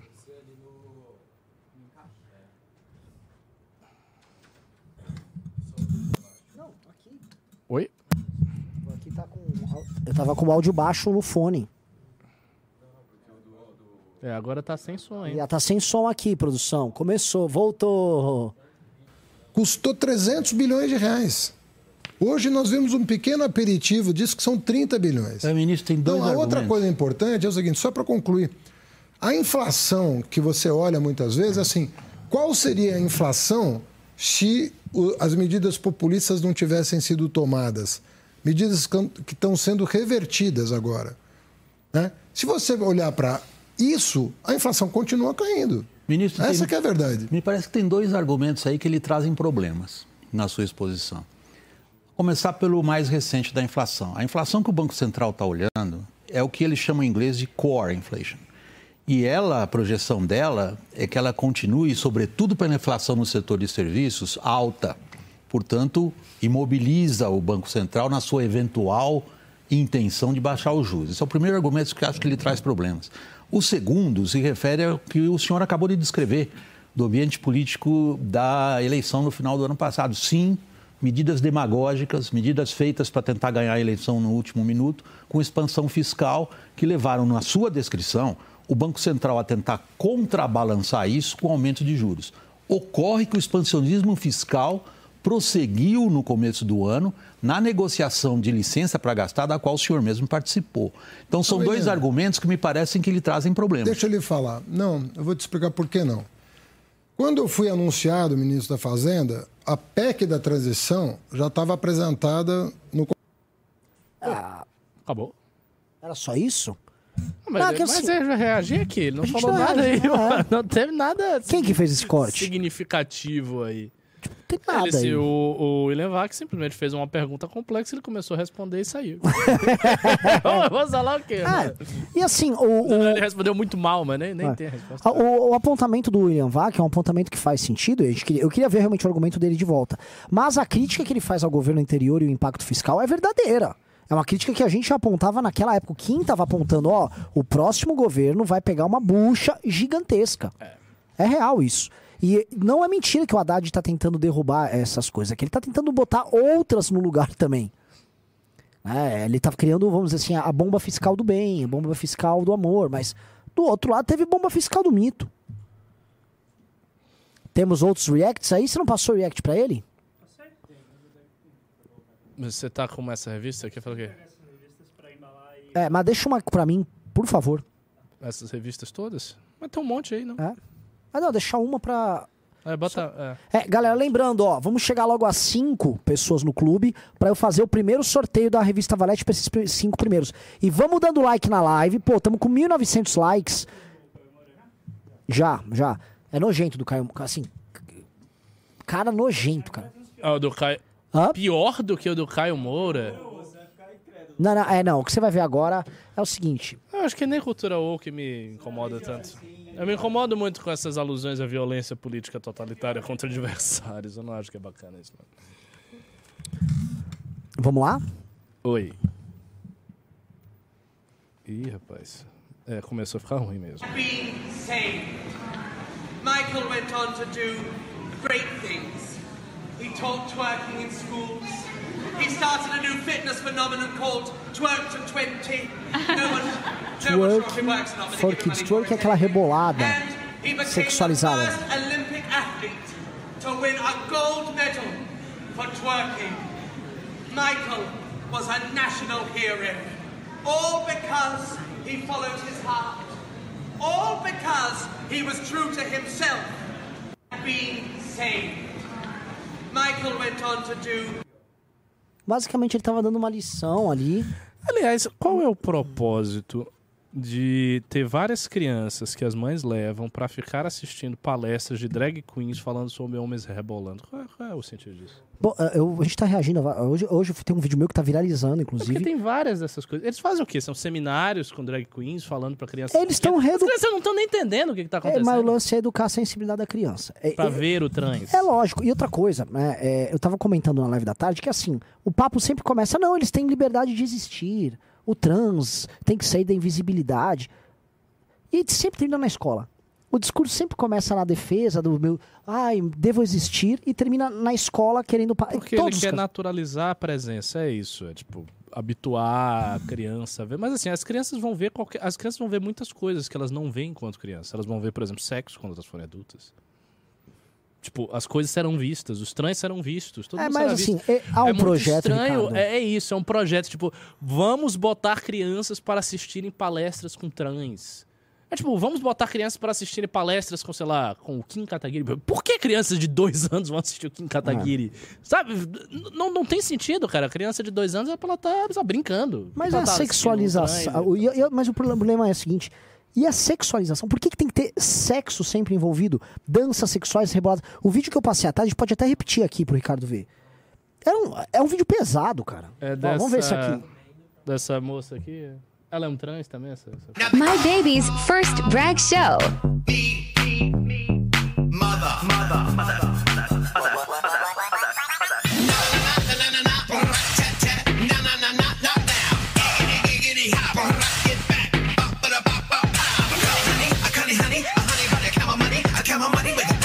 My baby's first Qual é o lance de pegar. Qual a graça que a mãe vê de botar uma criança dando um dinheiro pra um, pra um travesti? Pra uma drag queen, sei lá o nome. E deu, ó. É, isso aí, sabe o que que parece? Gente, Sabe- problema no áudio. Não, o que que parece é o seguinte, é que você tá num bordel e tem, vamos supor que não fosse trans, fossem mulheres. Elas estariam seminuas passeando, as crianças assistindo, a mulher levando dinheiro Sim. e pais com as crianças. Vamos supor, imaginar o cenário. O pai leva o seu filho de dois anos pra ver mulheres gostosas no bordel passeando, rebolando e pegando um dinheiro. Isso não seria extremamente escroto? Mas isso aqui é bonito. É assim, vamos ver outro. Vem ver outro aqui. As pessoas querem Ô, eu tá com passe chiado no meu aqui, micro- né? no meu- Não- Vê se o público tá com chiado ou tá, tá ok. Lá vou eu ver mais trans. Agora é só isso, fica vendo trans no programa. Tá sem áudio. Tá sem áudio, o cara tá fazendo uma espécie de pole dance, esse aqui não é com a- aí a mãe, aqui brincando com os crianças. As mães aplaudindo, cara. Isso, se eu não me engano, é na Inglaterra. Hum. Qual o sentido disso aqui, cara? É, exatamente. Qual o sentido de você ter um cara pelado, com uma criança vendo, fazendo vários shows? Porque não é nem um show humorístico. Tipo, esse aqui ainda tá vestido, né? Sei lá, se você vai permanecer. Mas isso, Isso aqui, aqui. isso aqui é sexual, pô. Isso tem óbvia alusão sexual. Olha como o cara tá vestido aí. Bota e tal. Então, Semi- assim, é uma questão aqui. sexual profundamente pesada que tá sendo levada ali. É, rapaz. Jesus. E o que falar disso? O, o lance é o seguinte, é, quando a gente fala esse negócio de cultura woke, não sei o quê, papapi, papapá, é óbvio que isso aqui tem que ser criminalizado. Sim. Não te soa natural? Claro. Não, o que me soa não natural é que isso exista. Sim. E também me soa muito não natural que mães levem os seus filhos para ver esses caras. E isso, assim, deveria ser criminalizado na base de uma exposição sexual precoce. Sim. Do mesmo jeito que você tá com uma mulher de biquíni ou de lingerie rebolando na frente de um bebê, é uma coisa completamente sem sentido. Por que você vai fazer isso? E, e que povo expõe seus próprios filhos a isso? Que Essas esse povo... pessoas, as as- pessoas perderam completamente a nossa completamente, cara. Tá muito louca. Completamente. E são essas pessoas desse ocidente desenvolvido que vêm ficar ditando o que a gente pode fazer, não pode fazer, o que a gente pensa, não pode pensar. Isso, isso é, é perturbador. Se vocês seguirem esse perfil no, no Instagram e no TikTok, ou Libs of TikTok, é de passar mal. De passar Mas mal. eles fazem para denunciar ou eles Não, é fazem... pra denunciar. Esse perfil pra aqui, ele denunciar. fica pegando. E o que ele faz, eles não têm um comentarista, alguém que julga. Eles simplesmente postam como está no- nas redes dos outros. Entendi. Né? E é E muito. é um monte de É vídeos. um monte, é uma, eles fazem uma curadoria com todas as bizarrices disso aí. Mas é que tá. Quais são os. Tipo, não em termos ideológicos, ah, o projeto. Qual é a instituição que está promovendo isso exatamente? Isso é o governo? É uma ONG? É uma ONG dos trans? Quem, quem é que está fazendo isso? Porque assim, isso não é um fato, tipo, ah, o cara começou a rebolar no meio da rua e daí Sim. eu peguei. Não, você tem um, é um seminário. Sim. É um seminário que se reuniram mães com seus filhos para assistir uma performance, de, assistir algumas performances de transexual. Quem faz isso? Qual é a instituição que faz isso?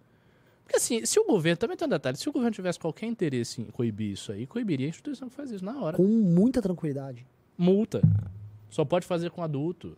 Passa uma legislação, passa um regulamento. Isso é muito, super fácil de fazer, não tem dificuldade nenhuma de fazer isso. Então, é, é- é real esse tipo de coisa. Não é que a gente tá brincando. Isso está acontecendo.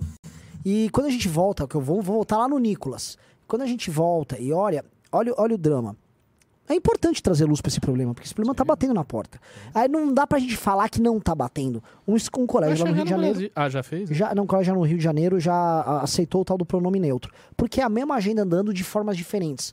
O pronome neutro vem pelo professor. É. O pronome neutro está validando uma perspectiva para a criança de um sexo não binário. Exato. né? Então a criança já está inserida num universo em que é, é, essa ideia de um sexo fluido, gênero, de não sei o quê, já está aberto. De repente o cara já mete. é, ah, é, a liga na Netflix, desenho animado passando isso. Liga. Vê o videogame, tá acontecendo isso. E aí, pra você meter já num contexto desse, uma drag fazendo uma performance, eu, eu volto a falar, eu ia comentar com você. Como a geração millennial, que ali eram mães millennial, né? Essa geração um, pouco mais, um pouquinho mais velha do que eu. Como essa geração, ela. Tem matéria sobre isso, como ela é submissa às gerações mais novas. Ela é a primeira geração que, talvez com medo de envelhecer, ela use como referência a moral das gerações mais novas. Então ela altera a. As gerações mais antigas, elas, são, elas são, ficam naturalmente conservadoras com o tempo. E não é que elas são conservadoras, na verdade, elas mantêm a visão de mundo delas ah, anterior. E aí surgem coisas novas, elas ficam rabugentas com as coisas novas. O Millennial não. O Millennial, ele se inseriu, ele viveu um mundo para a internet, depois ele viveu um mundo com a internet. E ele se inseriu cedo na internet, ele não nasceu com ela. E aí ele, pra talvez não se sentir desalojado das grandes novidades, do que é ser cool, é legal, ele fica o tempo todo é, engatando aquilo que soe moderno pra ele. Então o Millennial é um cara, é, eu já comentei aqui, é a primeira geração de todas que não se torna ah, republicana ou conservadora na Inglaterra. O Millennial, ele está tendo uma inflex- inflexão à esquerda. E isso é, é bizarro. Essas mães, o, o problema é entender como é que a mãe não conseguiu fazer um julgamento moral dessa história. Não, a mãe está persuadida de que isso é correto e importante para a criança dela. Porque assim, essas mães elas não são é, mães desnaturadas, todas elas. Ah, eu vou levar minha criança para sacanear o meu bebê. Não, ela acha que isso aqui é importantíssimo para o bebê. Porque o bebê precisa se desnaturalizar em relação a visões patriarcais e tal. Porque o problema é o bebê ter visões patriarcais, não é ele ver a, a drag É fazendo. É só uma dancinha, é bobagem, os travestis estão aí, os trans estão aí. Não, não pode, tem que desde o início, né? Desde a infância, tendo infância, se acostumar com isso. Que é o padrão de moralidade normal e aceitável desse mundo. Sim. tá? É essa Uma, ideia. uma outra coisa que eu ia pegar. n- lá no meu. O Riso pegou um corte da minha live à tarde onde eu reagi a isso e jogou no Instagram do MBL. Aí veja o, comporta veja o liberalismo como tá despreparado pra isso. Ah, as pessoas acham que tá tudo certo. Né? Ah, não, se os pais levaram, tá tudo bem. É a escolha do pai. claro. Se o pai não quiser, o pai leva. Avisa o seu filho também que tá tudo bem. Sabia que existe um negócio chamado Conselho Tutelar no Brasil? E que a soberania que os pais exercem sobre as crianças não é absoluta? Por exemplo, você não pode surrar o seu filho até a morte. Né? Então não é assim, né? O pátrio poder romano faz o que quiser com a criança. não, tem limites. O Estado impõe esses limites, inclusive. Mas assim, aí a gente está falando de uma conivência geral. É uma conivência do Estado, é uma instituição fazendo, é a drag lá e a mãe. Ou seja, a vítima mesmo é a criança. A vítima é a criança. A criança que não sabe o que Indefesa. está acontecendo nada, ela já foi enfiada naquela parada e ela já tá ali. E é isso. É. Talvez haja uma esperança para essas novas gerações, que a galera tá forçando tanta barra que talvez a gente crie algumas gerações hiperreacionárias pelo susto. Eu tenho, eu tenho vários alunos assim do MBL, pessoas que conheço, que nas suas vidas privadas são muito progressistas e muito desconstruídos e quebrados, mas que são muito racionais, que querem ser racionais, porque eu acho que a pessoa já tá ali na merda, então ela tá percebendo que é verdade, mano. Ela tá percebendo que a vida dela tá uma bosta, ela tá no meio do caos, o negócio todo caindo aos pedaços, ela não tem concentração, ela não sabe se ela é homem ou mulher, o desejo sexual dela tá, tá em todos os. Ela não sabe direito distinguir o que é desejo sexual do que é realidade. A pessoa tá ali naquela alopração completa, e aí ela percebe: não, realmente eu estou muito mal. Então, o fato de eu estar tão fudido da cabeça significa que as coisas não estão indo bem. Portanto, eu preciso de um retorno. Isso acontece. Bom, tem um vídeo. É que assim, eu não vou. eu- Você não vai ficar só react aqui no programa. Mas tem um vídeo de uma moça que viralizou muito, muito. Uma moça que ela tem 36 anos. É um vídeo da moça tá chorando. é, e ela tá achando que ela fala assim: olha, eu cheguei aos 36 anos, eu tive relacionamentos que me destruíram. E eu não sou mais tão bonita quanto eu era. Eu não ganhei dinheiro, não comprei nada. Eu não tive um filho. E eu tô vendo que eu não sou tão bonita, não sou fértil como eu era jovem, não sou interessante, não tenho nada. Não e eu, isso. eu nunca vou ter. Ela falou, nunca vou conseguir ter filhos. E eu achei que eu fiz tudo certo na minha vida e não sei o que. Ela e chorando no vídeo. "Ah". E aí, lógico que vem esse, o- essa galera Red Pill e começa a detonar ela. Ah, se ficou no carrossel. Cara, ela é uma moça que acreditou e viveu o espírito do tempo dela. Exatamente. Ela foi iludida por É. teóricos que ela nem sabe quem é, quem É. são, que estão lá numa.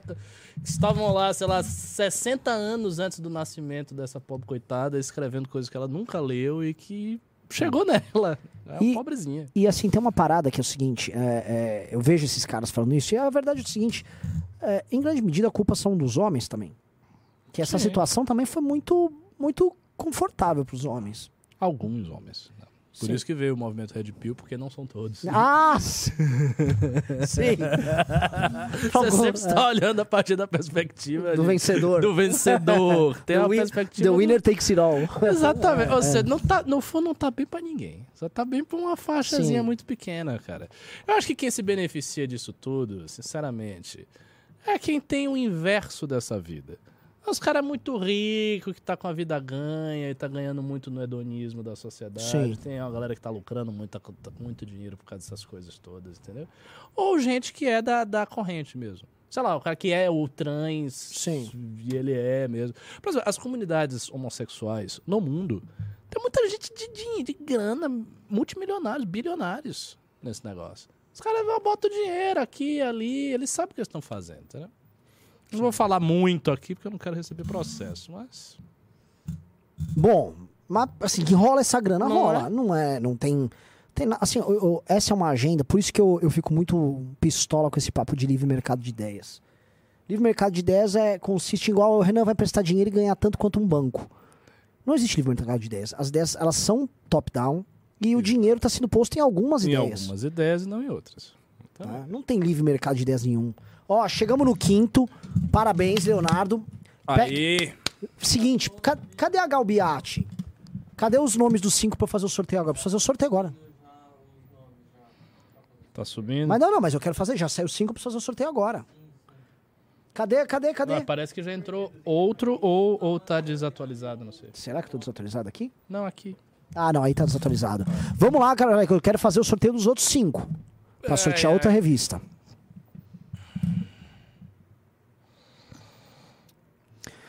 Então, Não, o- mas aí, mas- mas voltando, eu, eu acho que já tem essas novas gerações, geração abaixo dos 25. Tem muita gente reacionária abaixo dos 25, viu? Não, não com muita clareza sobre o que tá defendendo, de uma maneira meio desesperada e memística e tal, mas a galera tá. Porque as coisas estão chegando num patamar que isso está afetando a cabeça de quem tá. Principalmente quem é mais jovem, 25 para baixo. Eu, eu tenho já uma regra sobre 25 para baixo. Homens aí, quem está aí no- me assistindo, aqui nos assistindo de 25 para baixo, sabe do seguinte: eu não acho que de 25 para baixo tem ninguém hétero. De- quer dizer, tem. Olha só, olha só, olha só, olha só, olha só. Até existe, mas pra mim, na minha vista, a Entendi. primeira coisa que eu acho, eu- ó, eu acho que você é bissexual. Se você não for, eventualmente você pode ser hétero, mas eu já acho que é bi. Homens e, e- e- e mulheres. Eu, a 25 pra baixo, eu já. hum, né, 25 o Pondé baixo, foi questionado uma vez o seguinte: Eu tô vendo a realidade. Ele falou assim: olha, pessoas aí, o, o homem heterossexual ele vai se tornar um artigo tão raro no mercado que as mulheres vão sair no tapa atrás de um. É, ti- é tipo um dinossauro, uma figura. Ele só gosta de mulher, que coisa estranha. maluca. Não é? Tem, existe isso. Ele só gosta, você só gosta, mas só gosta mesmo de mulher. Porque, assim, a É, gente precisa é. entender, a economia sexual nesse sentido, ela é muito. Ela, ela é muito estúpida se for entender a perspectiva heterossexual. Claro que é muito mais difícil. Muito mais difícil. O sexo entre homens é Ah. infinitamente Ah. mais fácil do que o sexo de um cara pegar uma menina. É lógico. E agora, com todos os assédios, as coisas, tá, tá- tá se tornando até difícil do ponto de vista jurídico também. Sim. Sim, sim. Pra entender, assim, é, é até uma questão matemática. Se você vai numa, numa balada Ah, os, os caras se incomodaram aqui, eu sou hétero, não sei o que. Vocês estão de conversa, fiado. Vocês estão tudo viado aí. vocês são tudo essa- bi aí. Esse é. papinho. Olha, aqui no escritório, que tem um monte de memeiro jovem, aqui, eu só ouço conversa de vi- viadagem. Eu, eu vou ser bem claro aqui. Eu, eu entro, saio, é sempre as conversas estranhas. Pra mim, isso é uma coisa estranha. Sabe? Tipo, eu tenho 34, não sou tão velho assim, eu tenho 34 e sou de Salvador, que é mais. É um pouco mais conservador a Bahia do que. É, São no Rio Paulo. Vermelho, uma vez eu fui lá só pra. Não, Rio Vermelho é boemia, É. é, é outra coisa. Mas Salvador é um pouco mais Bem conservador. mais, bem então, mais. Não, o cara que não é do Rio Vermelho é um jovem, cara normal. umas brincadeiras assim. Hoje em dia, cara, às vezes, sei lá, eu já recebi de menina assim, corações. O cara mandar um coração? Sim. O que, que é isso? Mas o cara não é gay. Sim. Não é que ele é sim, gay. Eu entendi. Ele gosta de Não, você. Não, não, não, essa- e essas piadas que tem na internet de. De, de meninos que gostam. Não vou entrar porque eu não quero ser cansado. Tem, umas- tem um, um tipo de humor sexual que eu nunca entendi a graça. Você deve entender o que eu tô falando assim. Dos jovens. É, não, eu olho assim, ah, que engraçado, hein, cara? É, pois é. Isso, estranho por exemplo, demais. isso é uma mudança, olha só, isso é real. Isso é uma mudança de sensibilidade na linguagem que as novas gerações, 25 para baixo, 20 para baixo, já está vivendo. O cara chega, ele gosta de você, e às vezes ele manda um coração. Isso não é qualquer cara que mandasse um coração pra alguém, É, quando eu era, você é um baitola. Tenta imaginar um cara no colégio assim, Mas você não tinha um você WhatsApp. nunca manda um coração pra um cara. É, eu, Não, por cara, causa de vocês, eu pintei vocês todos como gays. tem muito- Todos vocês aí, ó. Tem Vocês quatro caras com ali, metade são gays. O tempo todo. Não é que vocês são, eu não acho que vocês são gays, mas vocês já são mais desconstruídos. É. Já são um pouco mais. Vou, Eu só queria falar, Ricardo, que eu sou o mais velho aqui desse escritório. E careca É, tá também, eu sou calvo. boa, numa boa É. posição. velho. Olha lá, achou que ele chegou aqui, ó. É. Não, não, tenta imaginar essa coisa do coração. Se eu pegasse uma cara, que no colégio tinha muito disso. Você tava conversando com um brother e não podia falar, você mandava. É, mas eu mandava isso, tipo, ô, f- futebol mais tarde, ô, babá, babá, babá, ha, ha, ha, zoava alguém. Aí imagina, ah, ah, ah, aí manda um coração pra você, pega o coração aí. Isso é bizarro, Isso seria tu- bizarro. É, cara. Mas hoje não, é uma coisa natural. Ai, mas você, Ricardo, que, que, que masculinidade frágil. É, pois é, você vem com esse, esse papo. Não é não, é porque vocês estão ficando mais bissexuais mesmo, sabem disso. Isso é um fato. Isso é um fato estatístico. Só procurar, isso está ocorrendo. Porque tem também essa conversa. Não, mas sempre foi do mesmo jeito. A única diferença é que agora as pessoas. Não é assim. Não, não é assim. Os costumes sociais modificam o comportamento das pessoas efetivamente, cara. Outra Vai coisa, mudando. Já no começo dos anos no- 2000, um comportamento bissexual entre meninas já tinha sido naturalizado bastante. Tipo, você vai pra balada, as meninas ficarem se beijando pra chamar atenção. Exatamente. Isso já tava rolando. É... é, mas assim, você acha que tá levando vantagem aí. Você não levou vantagem, não. A situação só piorou de lá pra cá. É. Mas é uma vantagem muito superficial essa aí. Ó, os caras mandando tudo coraçãozinho aqui pra gente. É, eles estão eles tão sacaneando aí pra você, cara. Ah, cara, mas é, isso, isso é diferente mesmo, as coisas estão indo pra esse caminho, né? Mas, enfim, eu sou apenas um pobre rapaz latino-americano, o que, que eu posso fazer? Ah, Aqui no Brasil, se um dia a gente tiver poder pra isso, a gente vai fazer várias medidas pra conter essa onda, sim. Vamos, sim. O MBL tem que ter uma agenda muito séria nisso. Isso tem que estar no livro amarelo. Sim. Pô, eu acho que esse é um tema que não pode, que que não é. pode abdicar. Tem que ter. Só que isso passa, eu vou te falar, Ricardo, por um Agora é tema que é, é de soberania nacional, isso. É, Isso envolve soberania. Isso envolve papel de redes sociais no Brasil. Isso envolve é, esse negócio de guerra híbrida. Que eu não tô Uhum. aqui botando chapéu de alumínio nenhum.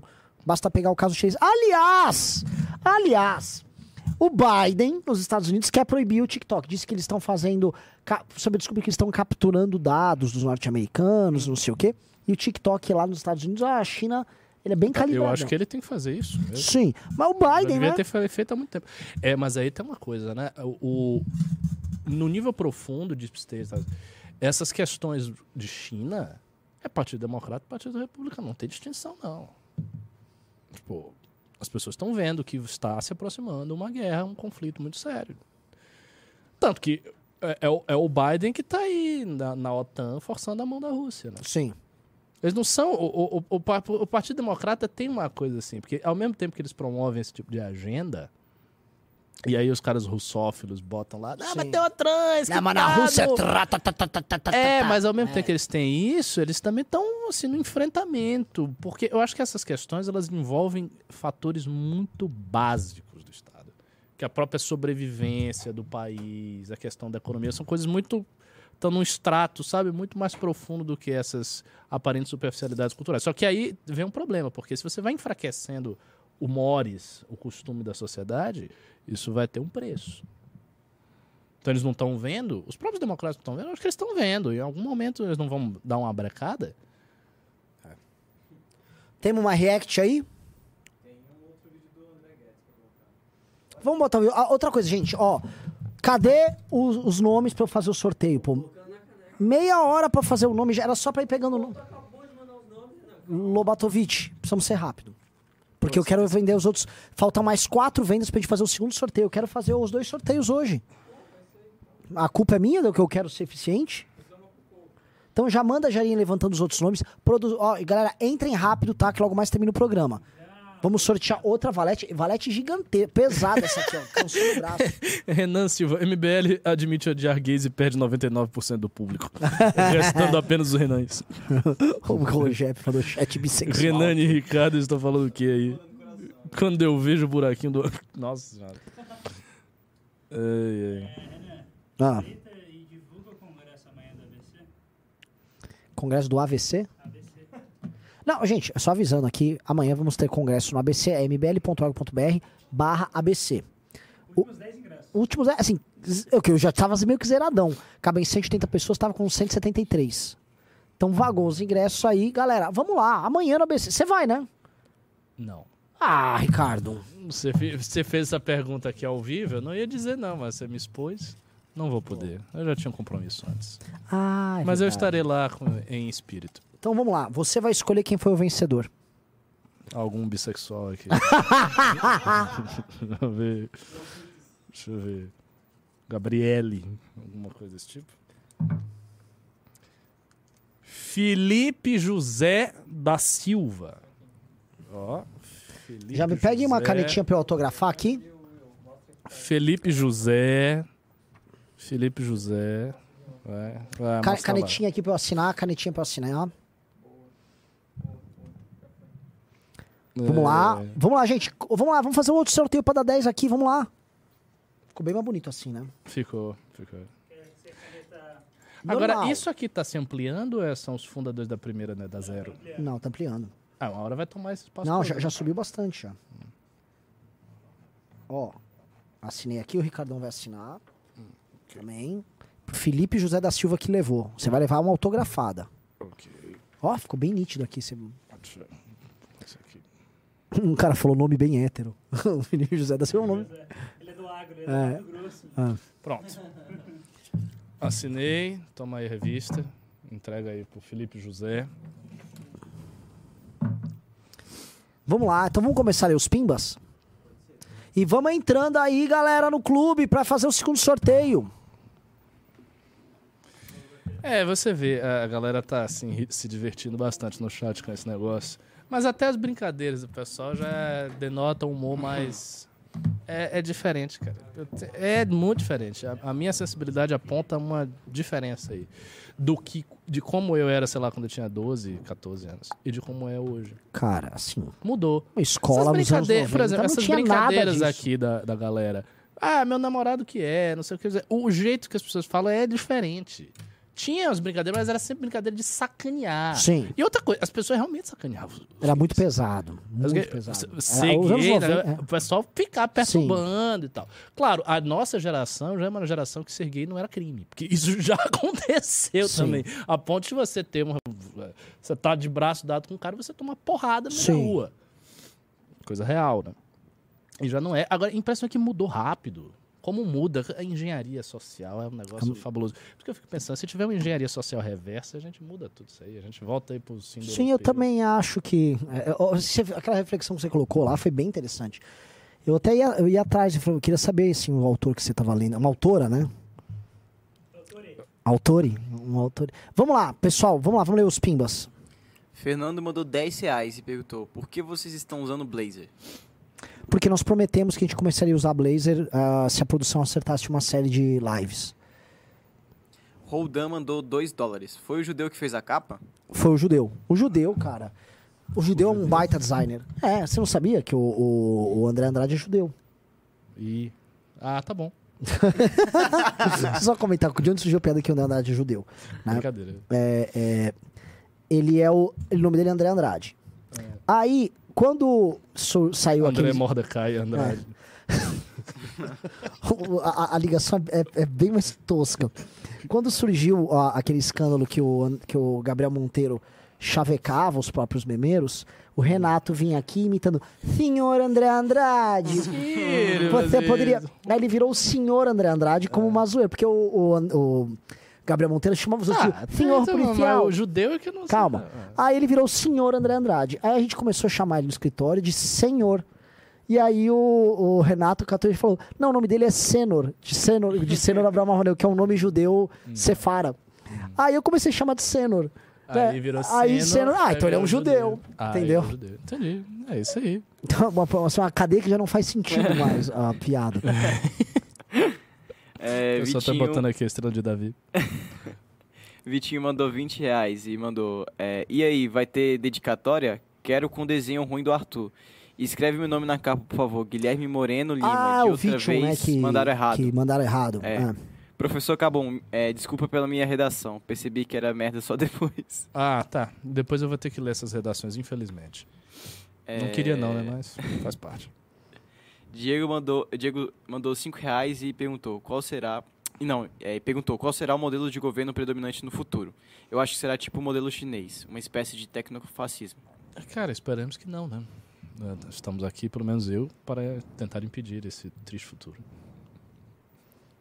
É, Senhor Pica das Galáxias mandou 10 reais e perguntou: é, Tenho muita dificuldade para ler e absorver conteúdos de livros, seja de política ou outros assuntos. Professor Sheik Ocidental, poderia me dar algum conselho para melhorar nisso? Force. grande filósofo. Force. Ah, sinceramente, es- esses conselhos de literatura, leitura, que as pessoas dão muito elaborados, tá? isso é enrolação. Os conselhos são básicos. Se você tem dificuldade com isso, você vai ter que se forçar. O que que é se forçar? Você vai ter que pegar um livro e ler todo dia e ficar lendo quanto mais tempo. Você pega todo o tempo que você tem, sei lá, você chega é, sete horas da noite, come e tal, lê até a hora de você dormir, todo dia. E vai forçando. Uma hora você acostuma. É isso. A VL mandou 20 É reais. que é um conceito tão básico e as pessoas nunca fazem. E aí elas continuam dizendo, elas passam anos dizendo, não, mas eu continuo com dificuldade. Sim, mas você já se forçou a esse ponto? Não. Então você não fez nada. Não, Mas certos livros, assim, é, às vezes eu me pego, eu leio uma página inteira, aí eu falo, pera, eu não entendi nada. Normal. Aí eu, então, mas aí eu falo, pô, tem que reler. Releio dez vezes. Aí releio e eu reparo assim, uma, uma, não é uma técnica, né? Quem sou eu pra dar técnica de qualquer coisa nesse departamento, mas uma coisa que eu gosto, assim, bom, essa parte eu tive dificuldade, eu releio, aí eu falo, agora eu vou explicar o que eu. o É li lógico. Isso Aí aí, eu é falo a voz técnica a- mais básica e suprema que existe. Muito funcional. E aí eu pego. e- Bom, o que ele tá falando aqui é o seguinte, mas eu falo. Eu não imagino, eu tenho que falar. Porque se eu consigo articular falando, eu tenho que encontrar as palavras e tal. Aí eu saio com aquilo na cabeça. Claro. Pra mim foi assim, a, a- a- quando eu tô com uma dificuldade, eu faço isso. Exatamente. Porque é o seguinte, quando, é, às vezes as pessoas falam, ah, eu, eu entendo, mas não sei explicar. Não, você não entendeu. é isso. A Não, pessoa é- ela tem uma impressão Sim. que é uma coisa quase sensível, quase como se fosse uma coisa corporal, de que ela entendeu, mas ela não entendeu. Se você entendeu, você sabe explicar. Saber explicar é justamente a demonstração que você entendeu pra você mesmo. Entendeu? Tá, isso aí que você tá falando é, é, é isso. É, Que bom é que eu o me achava um, idi um idiota. Não, né? isso, todo mundo faz isso desde que começou a existência da literatura. Ótimo. A VL mandou 20 reais. Finalmente, além do clube, assinei a revista. Ansiosa para a primeira que vou receber. Pra quem não suportava política, só mesmo o MBL para me mobilizar assim. Tá vendo? Ó, galera, a tiragem dessa aqui foi 500 revistas. Se inscreva mbl.org.br barra revista. Você se inscreve lá, porque a gente vai entrar em contato pra você entrar virar um assinante da revista. Até chegar a mil, a gente vai fazer esse crescimento com vocês. Pra ter a redação. É real, o MBL vai ter uma redação. E a Valete vai ganhar vida própria pra além do MBL. Vocês vão ter ali uma. Olha, nossa, é a nossa vida. Eu fundei isso aqui. Eu fundei, eu sou um dos pais dessa criança. Essa é a graça. E no mundo fluido que as crianças não terão pais, você pode ser, ser pai dessa criança aí. Pelo menos é uma revista, né? Talvez você não tenha a mesma sorte com o filho. É, não vão, não vão pegar uns travestis pra ficar com a revista ali, né? Maranhão News BR mandou 5 reais. Estou no Insta com o mesmo nome, cobrando serviço dos políticos lá. Tô à disposição para ajudar a MBL. Renan, mandei mensagem lá pra você. Muito bom. É, Otávio mandou 10 reais. Renan, você fala sobre desistir e fazer concurso, mas meu maior desejo é ser diplomata. O que vocês já acham de ter pessoas simpatizantes do MBL em locais de poder como Itamaraty, por exemplo? Acho legal. É mais que legal, é fundamental. Até tem uns dois ou três, sabia? Já no Itamaraty? Sim, sim, sim. É assim, que eles são, estudaram comigo. Ah, é Mas bom. tá, tem. Mas eles gostam mesmo do MBL. Gosta. É bom, é bom ter mesmo. Ah, Você e, sabe e que. a- se prepare, viu? Porque o concurso Rio Branco é bem difícil. Não, o concurso Rio Branco Você vai suar. é a grande prova de É humanas do Brasil. Brasil. É, assim, altas línguas, sabe tudo de história, de é brabo. E a Sanfran é uma máquina de passar a galera. E acontece muito na Sanfran, você começa a ver a galera que não, vou prestar Rio Branco. E a galera entra num campo, mas realmente essas pessoas saem mais inteligentes, porque o processo de estudar para passar no Rio Branco, assim, é uma coisa muito É muito dura mesmo. é. É, senhor Khan mandou 10 reais. É, Ricardo, entendo o Renan, esse, esse materialista. Querer fazer terra é, transplante. Ele quer mas- falando de que o Renan faz plantação de capilar e você não deveria fazer porque você é um cara Não, claro que não. Vou fazer sim. Tá doido? Eu tenho um corpo aqui, cara. Eu até malho, pô. não vou fazer. Aliás, cadê esse negócio aí que ia sair? Vai sair, confie. Ah, É, sei, confie. Noí mandou dois reais. Cauê Moura é o outro lado da moeda de Paulo Cogos? Não, não, não, não, não. Paulo Cogos é uma figura bizarra, porém engraçada e, e- e ele... O Paulo Cogos tem problema na cabeça também, é um pouco diferente. Esse cara, esse cara foi asqueroso, ele foi ruim mesmo, ele falou coisas de uma pessoa pervertida. Dá, muito mais, muito mais. É, Arthur mandou 15 reais. Amanhã vou estar no evento do ABC, mas fico um pouco, mas fico um pouco preocupado pela questão da segurança. Para dar tranquili- uma tranquilizada pro pessoal que vai, vai ter pelo menos re- revista na entrada ou coisa Vai ter parecida? revista Valete. Pô, nunca deu problema assim de segurança, É. velho. Nossa, mas você vê como a galera Não, é não, 90% de paranoica? vocês são homens, pô. Vocês têm que meter a porrada se chegar alguém pro. A não ser que tenha alguém armado, mas não vem, não é assim também, não. A gente não tá na- nos anos 30 na Alemanha. Beraldo Triste mandou 5 reais. Uma pergunta parecida que teve hoje mais cedo, mas já leram algum livro do Marco Antônio Villa? E segundo, indicam algum livro da, de introdução ao liberalismo? É, eu li o livro dele sobre ditadura. É um bom livro. Não é o melhor que tem no assunto, não, que é do Hélio Gaspari, mas é bom. E Introdução ao Liberalismo, sempre indicarei o do Merchior, Liberalismo Antigo e Moderno, que é o melhor que tem em português. É, Beraldo Triste mandou mais 5 reais. Como vocês veem a- o economista Celso Furtado, suas ideias de desenvolvimento, etc. O que acham dela? E já leram algum livro dele? Se sim, indicam algum? Não, mas eu tenho Nunca lá o livro. O livro é Essencial Celso Furtado. Da, é uma coletânea dessa aí, mas Eu nunca tenho uma não. coletânea que tem. Mas é um cara importante, bastante importante. Cara do Cepal. É, os cepalinos, né? É, Cepal. Foram influentes. Diego mandou 5 reais. Nos últimos anos, a esquerda tem usado toda a oportunidade de sinalizar a virtude para fazer apologia à violência na defesa das suas pautas. Tem algo aí?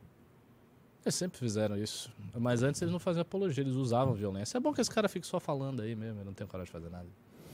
Cara legal mandou 10 dólares. É, vocês precisam criar uma fórmula para debater ideias, fazer essas lives no TikTok, onde os velhos estão em massa e fazer vídeos didáticos só com imagens e narração que facilitaria de, é, de alcançar pessoas mais simples. Onde os velhos estão em massa, os velhos estão em massa no TikTok? Tem muito velho e. No tipo, TikTok? No TikTok e no Kawaii. É. Nossa, os velhos estão em tudo que é lugar também. É, Os velhos são muito rápidos. porque Os velhos são muito antenados. eles Pô, têm os velhos ficam em, É o tempo em livre, cima né, do... Ricardo? Os caras não tem Tempo nada pra livre. fazer, cara. É, mas aí depois fica reclamando, não, porque as gerações mais jovens acham que a gente não tem sabedoria. Que sabedoria, cara? Esses velhos tudo abestalhados, tá celular. Pô, se você é sabedoria, você vai estar meditando, você vai estar no outro transcendendo, lendo livro de poesia clássica. Não, seu cara tá no que que celular aqui, mandando fake news pro Bolsonaro. Então você só é velho, cara. Você não é, não é sábio, realmente. O tempo passou, seu corpo estragou E você você não ficou aprendeu burro. nada no caminho. É, fogo. Daniel mandou 6 dólares. Mandei uma pergunta pro suporte sábado às 14h06, mas ainda não recebi resposta. Podem verificar, por favor? Qualquer coisa, manda a pergunta aqui. É isso. Não sei, tem que verificar o pessoal do suporte. Ah, ele diz mandou o Pix. Acho que É, a gente vai mandar aqui o Pix. Vamos acelerar aí. Adriano mandou 10 reais. Renan, vocês conhecem o Wagner do canal Tragicômico? A luta dele por, é, por anos tem sido contra a cultura woke. Suas pesquisas, debates e vídeos são excelentes. Quem é? Ele Eu ouvi um falar desse canal, mas nunca vi os vídeos. Hoje eu ouvi falar, já me Um falaram. traje cômico? Não, não vi. Darkman mandou 10 reais. O mundo woke tem grande apoio do Black... Do Black... Eita, subi a pergunta. Do Black Rock e da Vanguard. São trilhões de doletas e apoio aos S e Eggs. A lacração na cultura, vide Disney e outras companhias que lançam flops após flops. É, cara, você tá certo, né?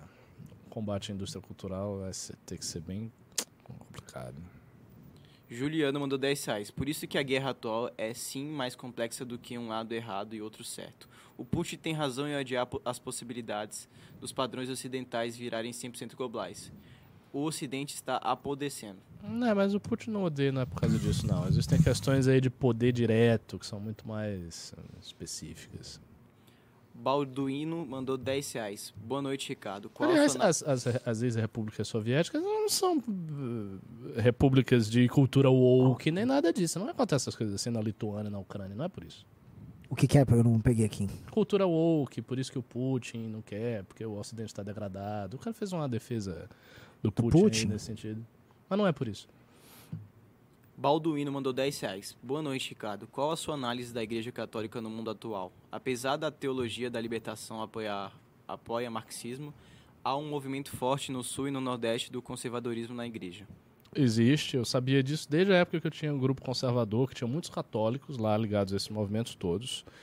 E existe sim, existem alguns grupos, tipo a Comunidade de Libertação, de Dom Luigi Giussani, né, Arautos do Evangelho, que aí o Arautos é meio complicado porque envolve a TFP, né, uma, uma, uma espécie de dissidência da TFP, um desdobramento da TFP, mas existem sim, existem movimentos conservadores na igreja.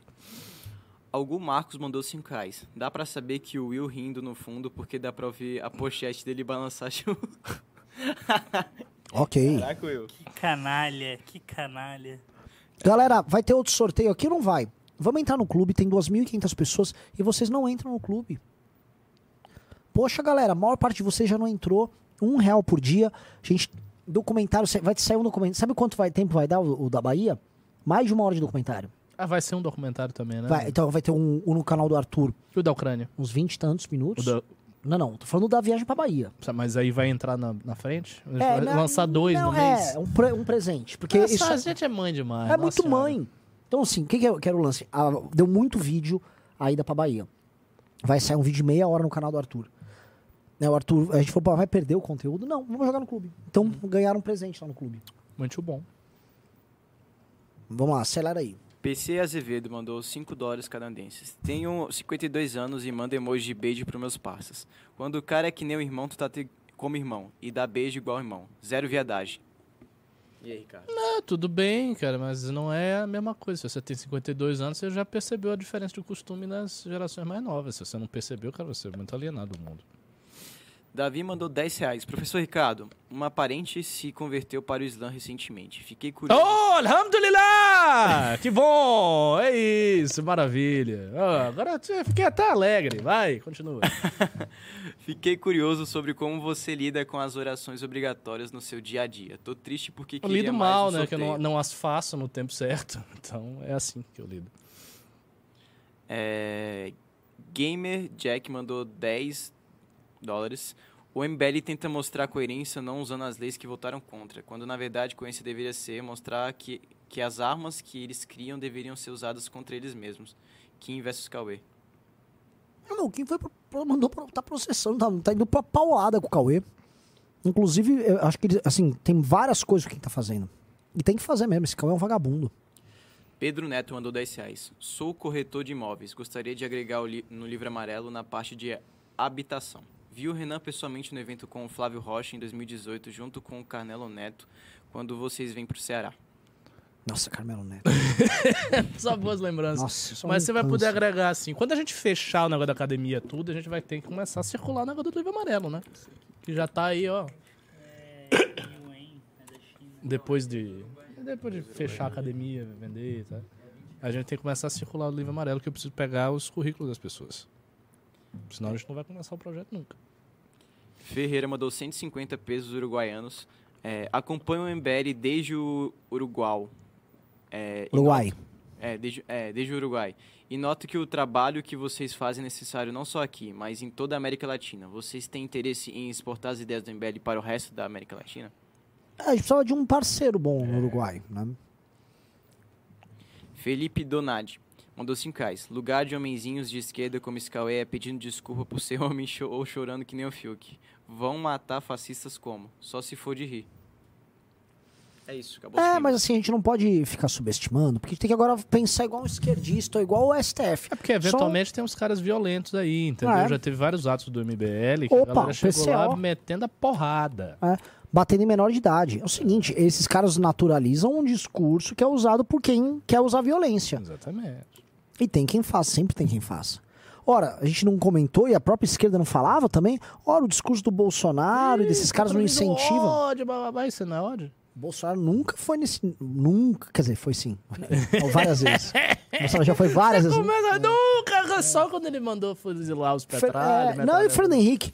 Ah, tem que- eu, por mim, fuzilava ele. Esse congresso bota fogo, mata todo mundo, mata! Tinha que matar 30% da população. É, cara, e ele era um cara do exército, né? É. o que é pior. Ok. é. É.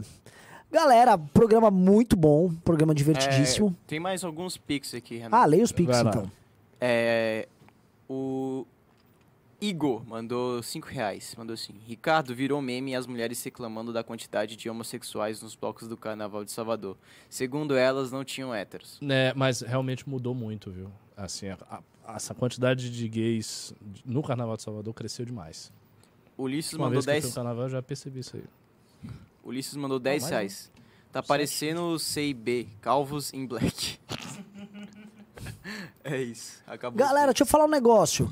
Entrou mais. Entrou 6, 7. É até mancada com esses dois. Entrem mais três pessoas só pra gente dar os 10 aqui pra fazer o, segundo, o sorteio da segunda revista. É. Vamos lá, vamos lá. Assim, tem 5 minutos. Galera, nos comentários, cobrem até que é pra ser bacana com a pessoa 6 e 7 que entraram. Pra ter o- a a chance delas ganharem aqui a revista. Eu vou fazer o seguinte: sentar dois. Eu faço o sorteio desses quatro. Ah, cê- não, não, você tá muito bonzinho. Não, não, bonzinho. E os Não dá. quatro que perderam, a gente sorteia junto. Os quatro que perderam a primeira, pra ser bem legal.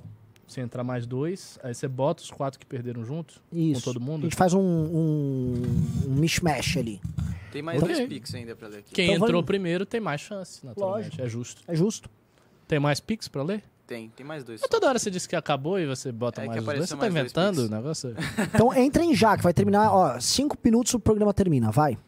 Tendo em- é, Igor mandou mais 10 reais e mandou assim: Tendo em vista a forma que a imprensa esquerda tratam o Nicolas, mostra que eles ainda não entenderam o fenômeno do Bolsonaro e a nova esquerda. Não, cara, eu não acho que eles não entenderam. Porque também tem ah, as pessoas não entenderam o Bolsonaro. Não é, porque eles vão tratar como? Eles, eles, e, e outra coisa, quando o cara aparece, o Nicolas explodiu, a imprensa dá atenção, porque a imprensa também quer clique, também Lógico. quer audiência. A, cara, a audiência é um rolo muito grande, cara. Por que, que a gente faz react aqui? A gente não dá audiência Lógico. para as pessoas, as pessoas dão audiência.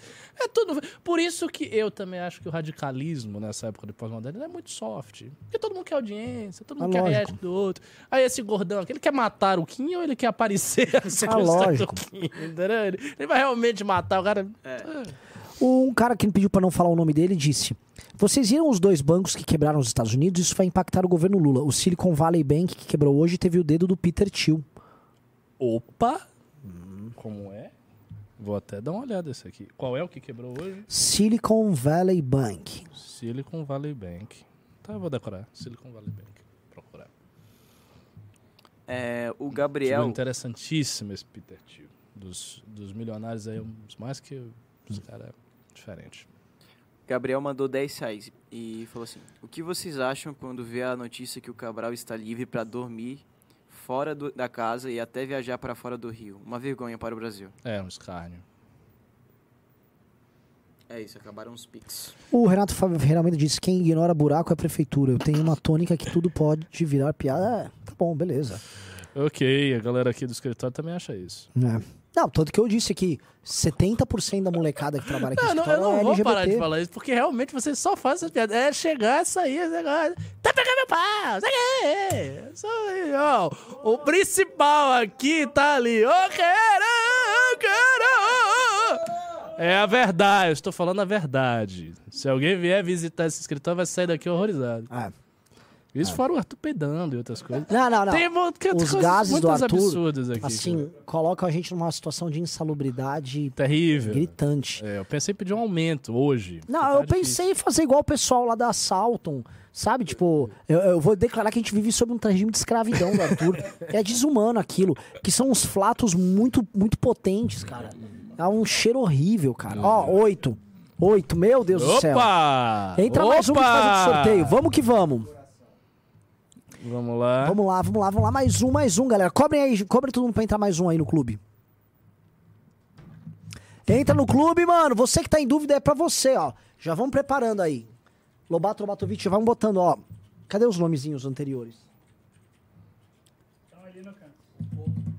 Vamos lá, cadê? O Couto não mandou. Ô, Vamos, galera. Já vamos preparando. só Eu quero- mais duas pessoas. Ou uma que você Mais uma. Mais uma. Uma só? Mais Mais, uma, uma, mais pessoa uma. só? E vocês não vão entrar? Pelo amor de Deus. Uma pergunta. Ah, que a meta era 10, né? Ó, o cara já deu um pimba. aqui. Ah, não, não deu pimba, não. Vamos, galera. Mais uma.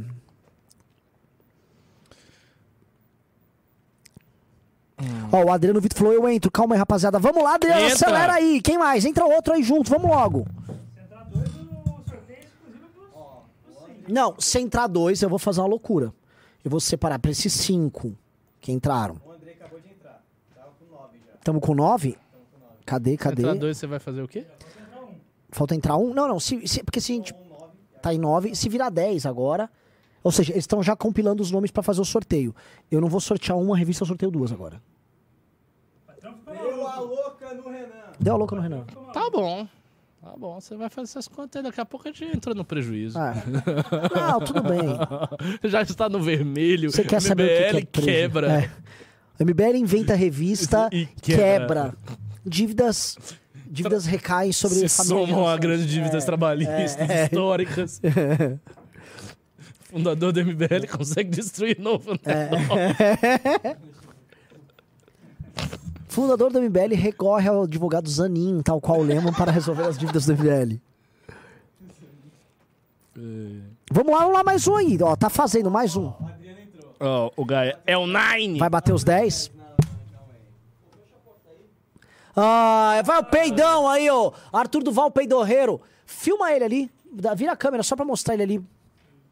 Não, não consegue, Lobato? Não, o Lobato tá irritado, essa cara. não- não Ô, Lobato, desculpa se eu tô sendo grosseiro. É, o que que tem atrás? Opa! Ah, grande Dilma Rousseff. Mano, palminha vermelha, vamos lá.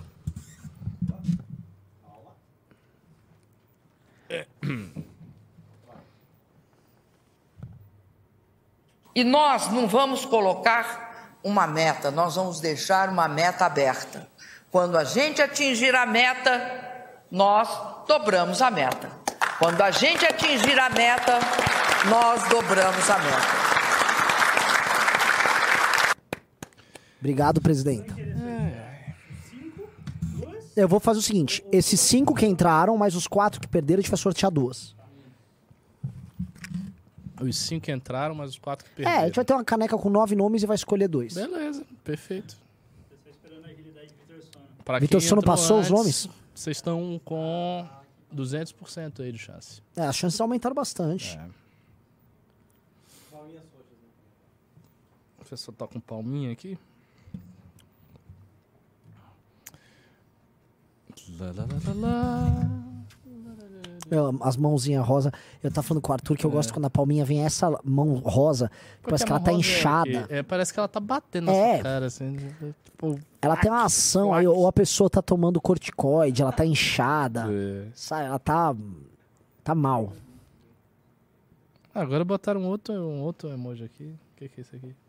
Uma figura estranha. É um, um sapo com o negócio. É. É um cara do Picasso, sei lá. Ricardo Matemáticas. É. Eu era bom em matemática. Sabe uma coisa que eu gostava em matemática? Geometria analítica. Eu, eu nunca gostei muito de geometria, porque eu tenho um problema de espaço. É mesmo? É, gravíssimo. Motivo pelo qual eu não dirijo. Que é uma característica muito feminina, por sinal. Mas eu não consigo, não adianta. Eu não formo direito os, os, as circunscrições espaciais. Então, pra mim, todos os lugares eles são sempre novos. Eu sempre, eu sempre, eu sempre tô perdido, sempre os lugares são novos. e Eu tô Nossa. É muito legal, tá tudo sempre aí. Ah, no novidade, mundo, né? Fluindo e tamo aí. E agora, Renan? Bateu até 11. Bateu 11? Bateu 11 agora. Não, agora vai continuar mesmo, não. O quê? O quê? É. Vai sortear mais três, mais 20 revistas, É, bota, vamos, entregar. mas vamos revista botar, assim, vamos botar ele concorrendo nessas duas, então. Não, claro, é justo, justo. A não ser que vá pra, assim, se for pra... Justo, agora estão 10, porque um já ganhou, Sim. são 10 Tem que concorrendo duas, aqui. ó, perfeito. Mas, ó, se vocês conseguirem bater 15, aí a gente vê Se for coisa. 15, eu vou fazer quatro Agora revistas. então é 15. É, com, Se der 15, eu vou fazer com a quatro latidão revistas. aí do, 15, do nosso amigo, vocês Se vão entrar bater mais 30, né? quatro, a gente vai botar quatro revistas pra concorrer agora. Meter, meter uma louca. Colocamos a- a meta no 15 aqui já. Bota aí, 15. Bola, bota. Ó, a partir do dia 20, a partir do dia 20 eu vou entrar em Ramadã, então todos esses processos aqui no escritório, por favor, se agilizem. Começa a ficar simpático. Bora, tô com fome! Não adianta! E Lobato gente tá muito cuidadoso fazendo. Nossa, pra caramba, ele tá escrevendo os nomes assim com toda a ciência. Inseriu o Cássio já? É, são vários nomes, são vários nomes, Lobato. A gente tá tranquilo. Enquanto não tá no Ramadã. O Ca... o, o- o- mas o Lobato está... Pela primeira vez o Lobato tá bravo. Ele nunca me tratou mal assim. Ele sentou. Nossa. Isso é o, é o tempo, cara. Ele, o cara vai ficando no MBL e chega um momento É. desse. Ele sentou Todos na no cadeira MBL da Jennifer. Jennifers. Ah. É um processo inevitável. Por exemplo, o, o- o amiguinho aí tá rindo pra caramba. Isso aí em um ano já acabou, pô. O cara já tá com a cara feia, já se sentiu injustiçado já dez vezes, já, já tá puto, cheio de ressentimento no coração. Eu sei como é que é. Zero gratidão. Cadê Aldous Huxley aí, Lobato? O culto do peiote, essas coisas. O culto do peiote. Do peiote. O ayahuasca. Chegou? Chegou? Opa. Você tira um, eu tiro outro. Vamos lá, ó.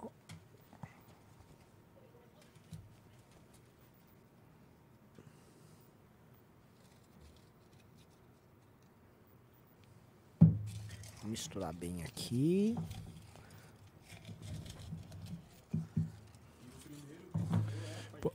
Cássio Conrado Delfim. Foi o último que entrou. Tá vendo? Os últimos serão primeiros. É isso aí. Cássio Delfino. E o segundo vencedor? Marcos dos Santos Soares. É. Marcos dos Santos Soares. É isso, galera. Vamos encerrar o programa agora. Tá? Muito obrigado a todos que entraram no clube. Muito obrigado a todos que assistiram. Um programaço. Valeu, galera. Beijos e. Fomos. Tchau, tchau. Goodbye.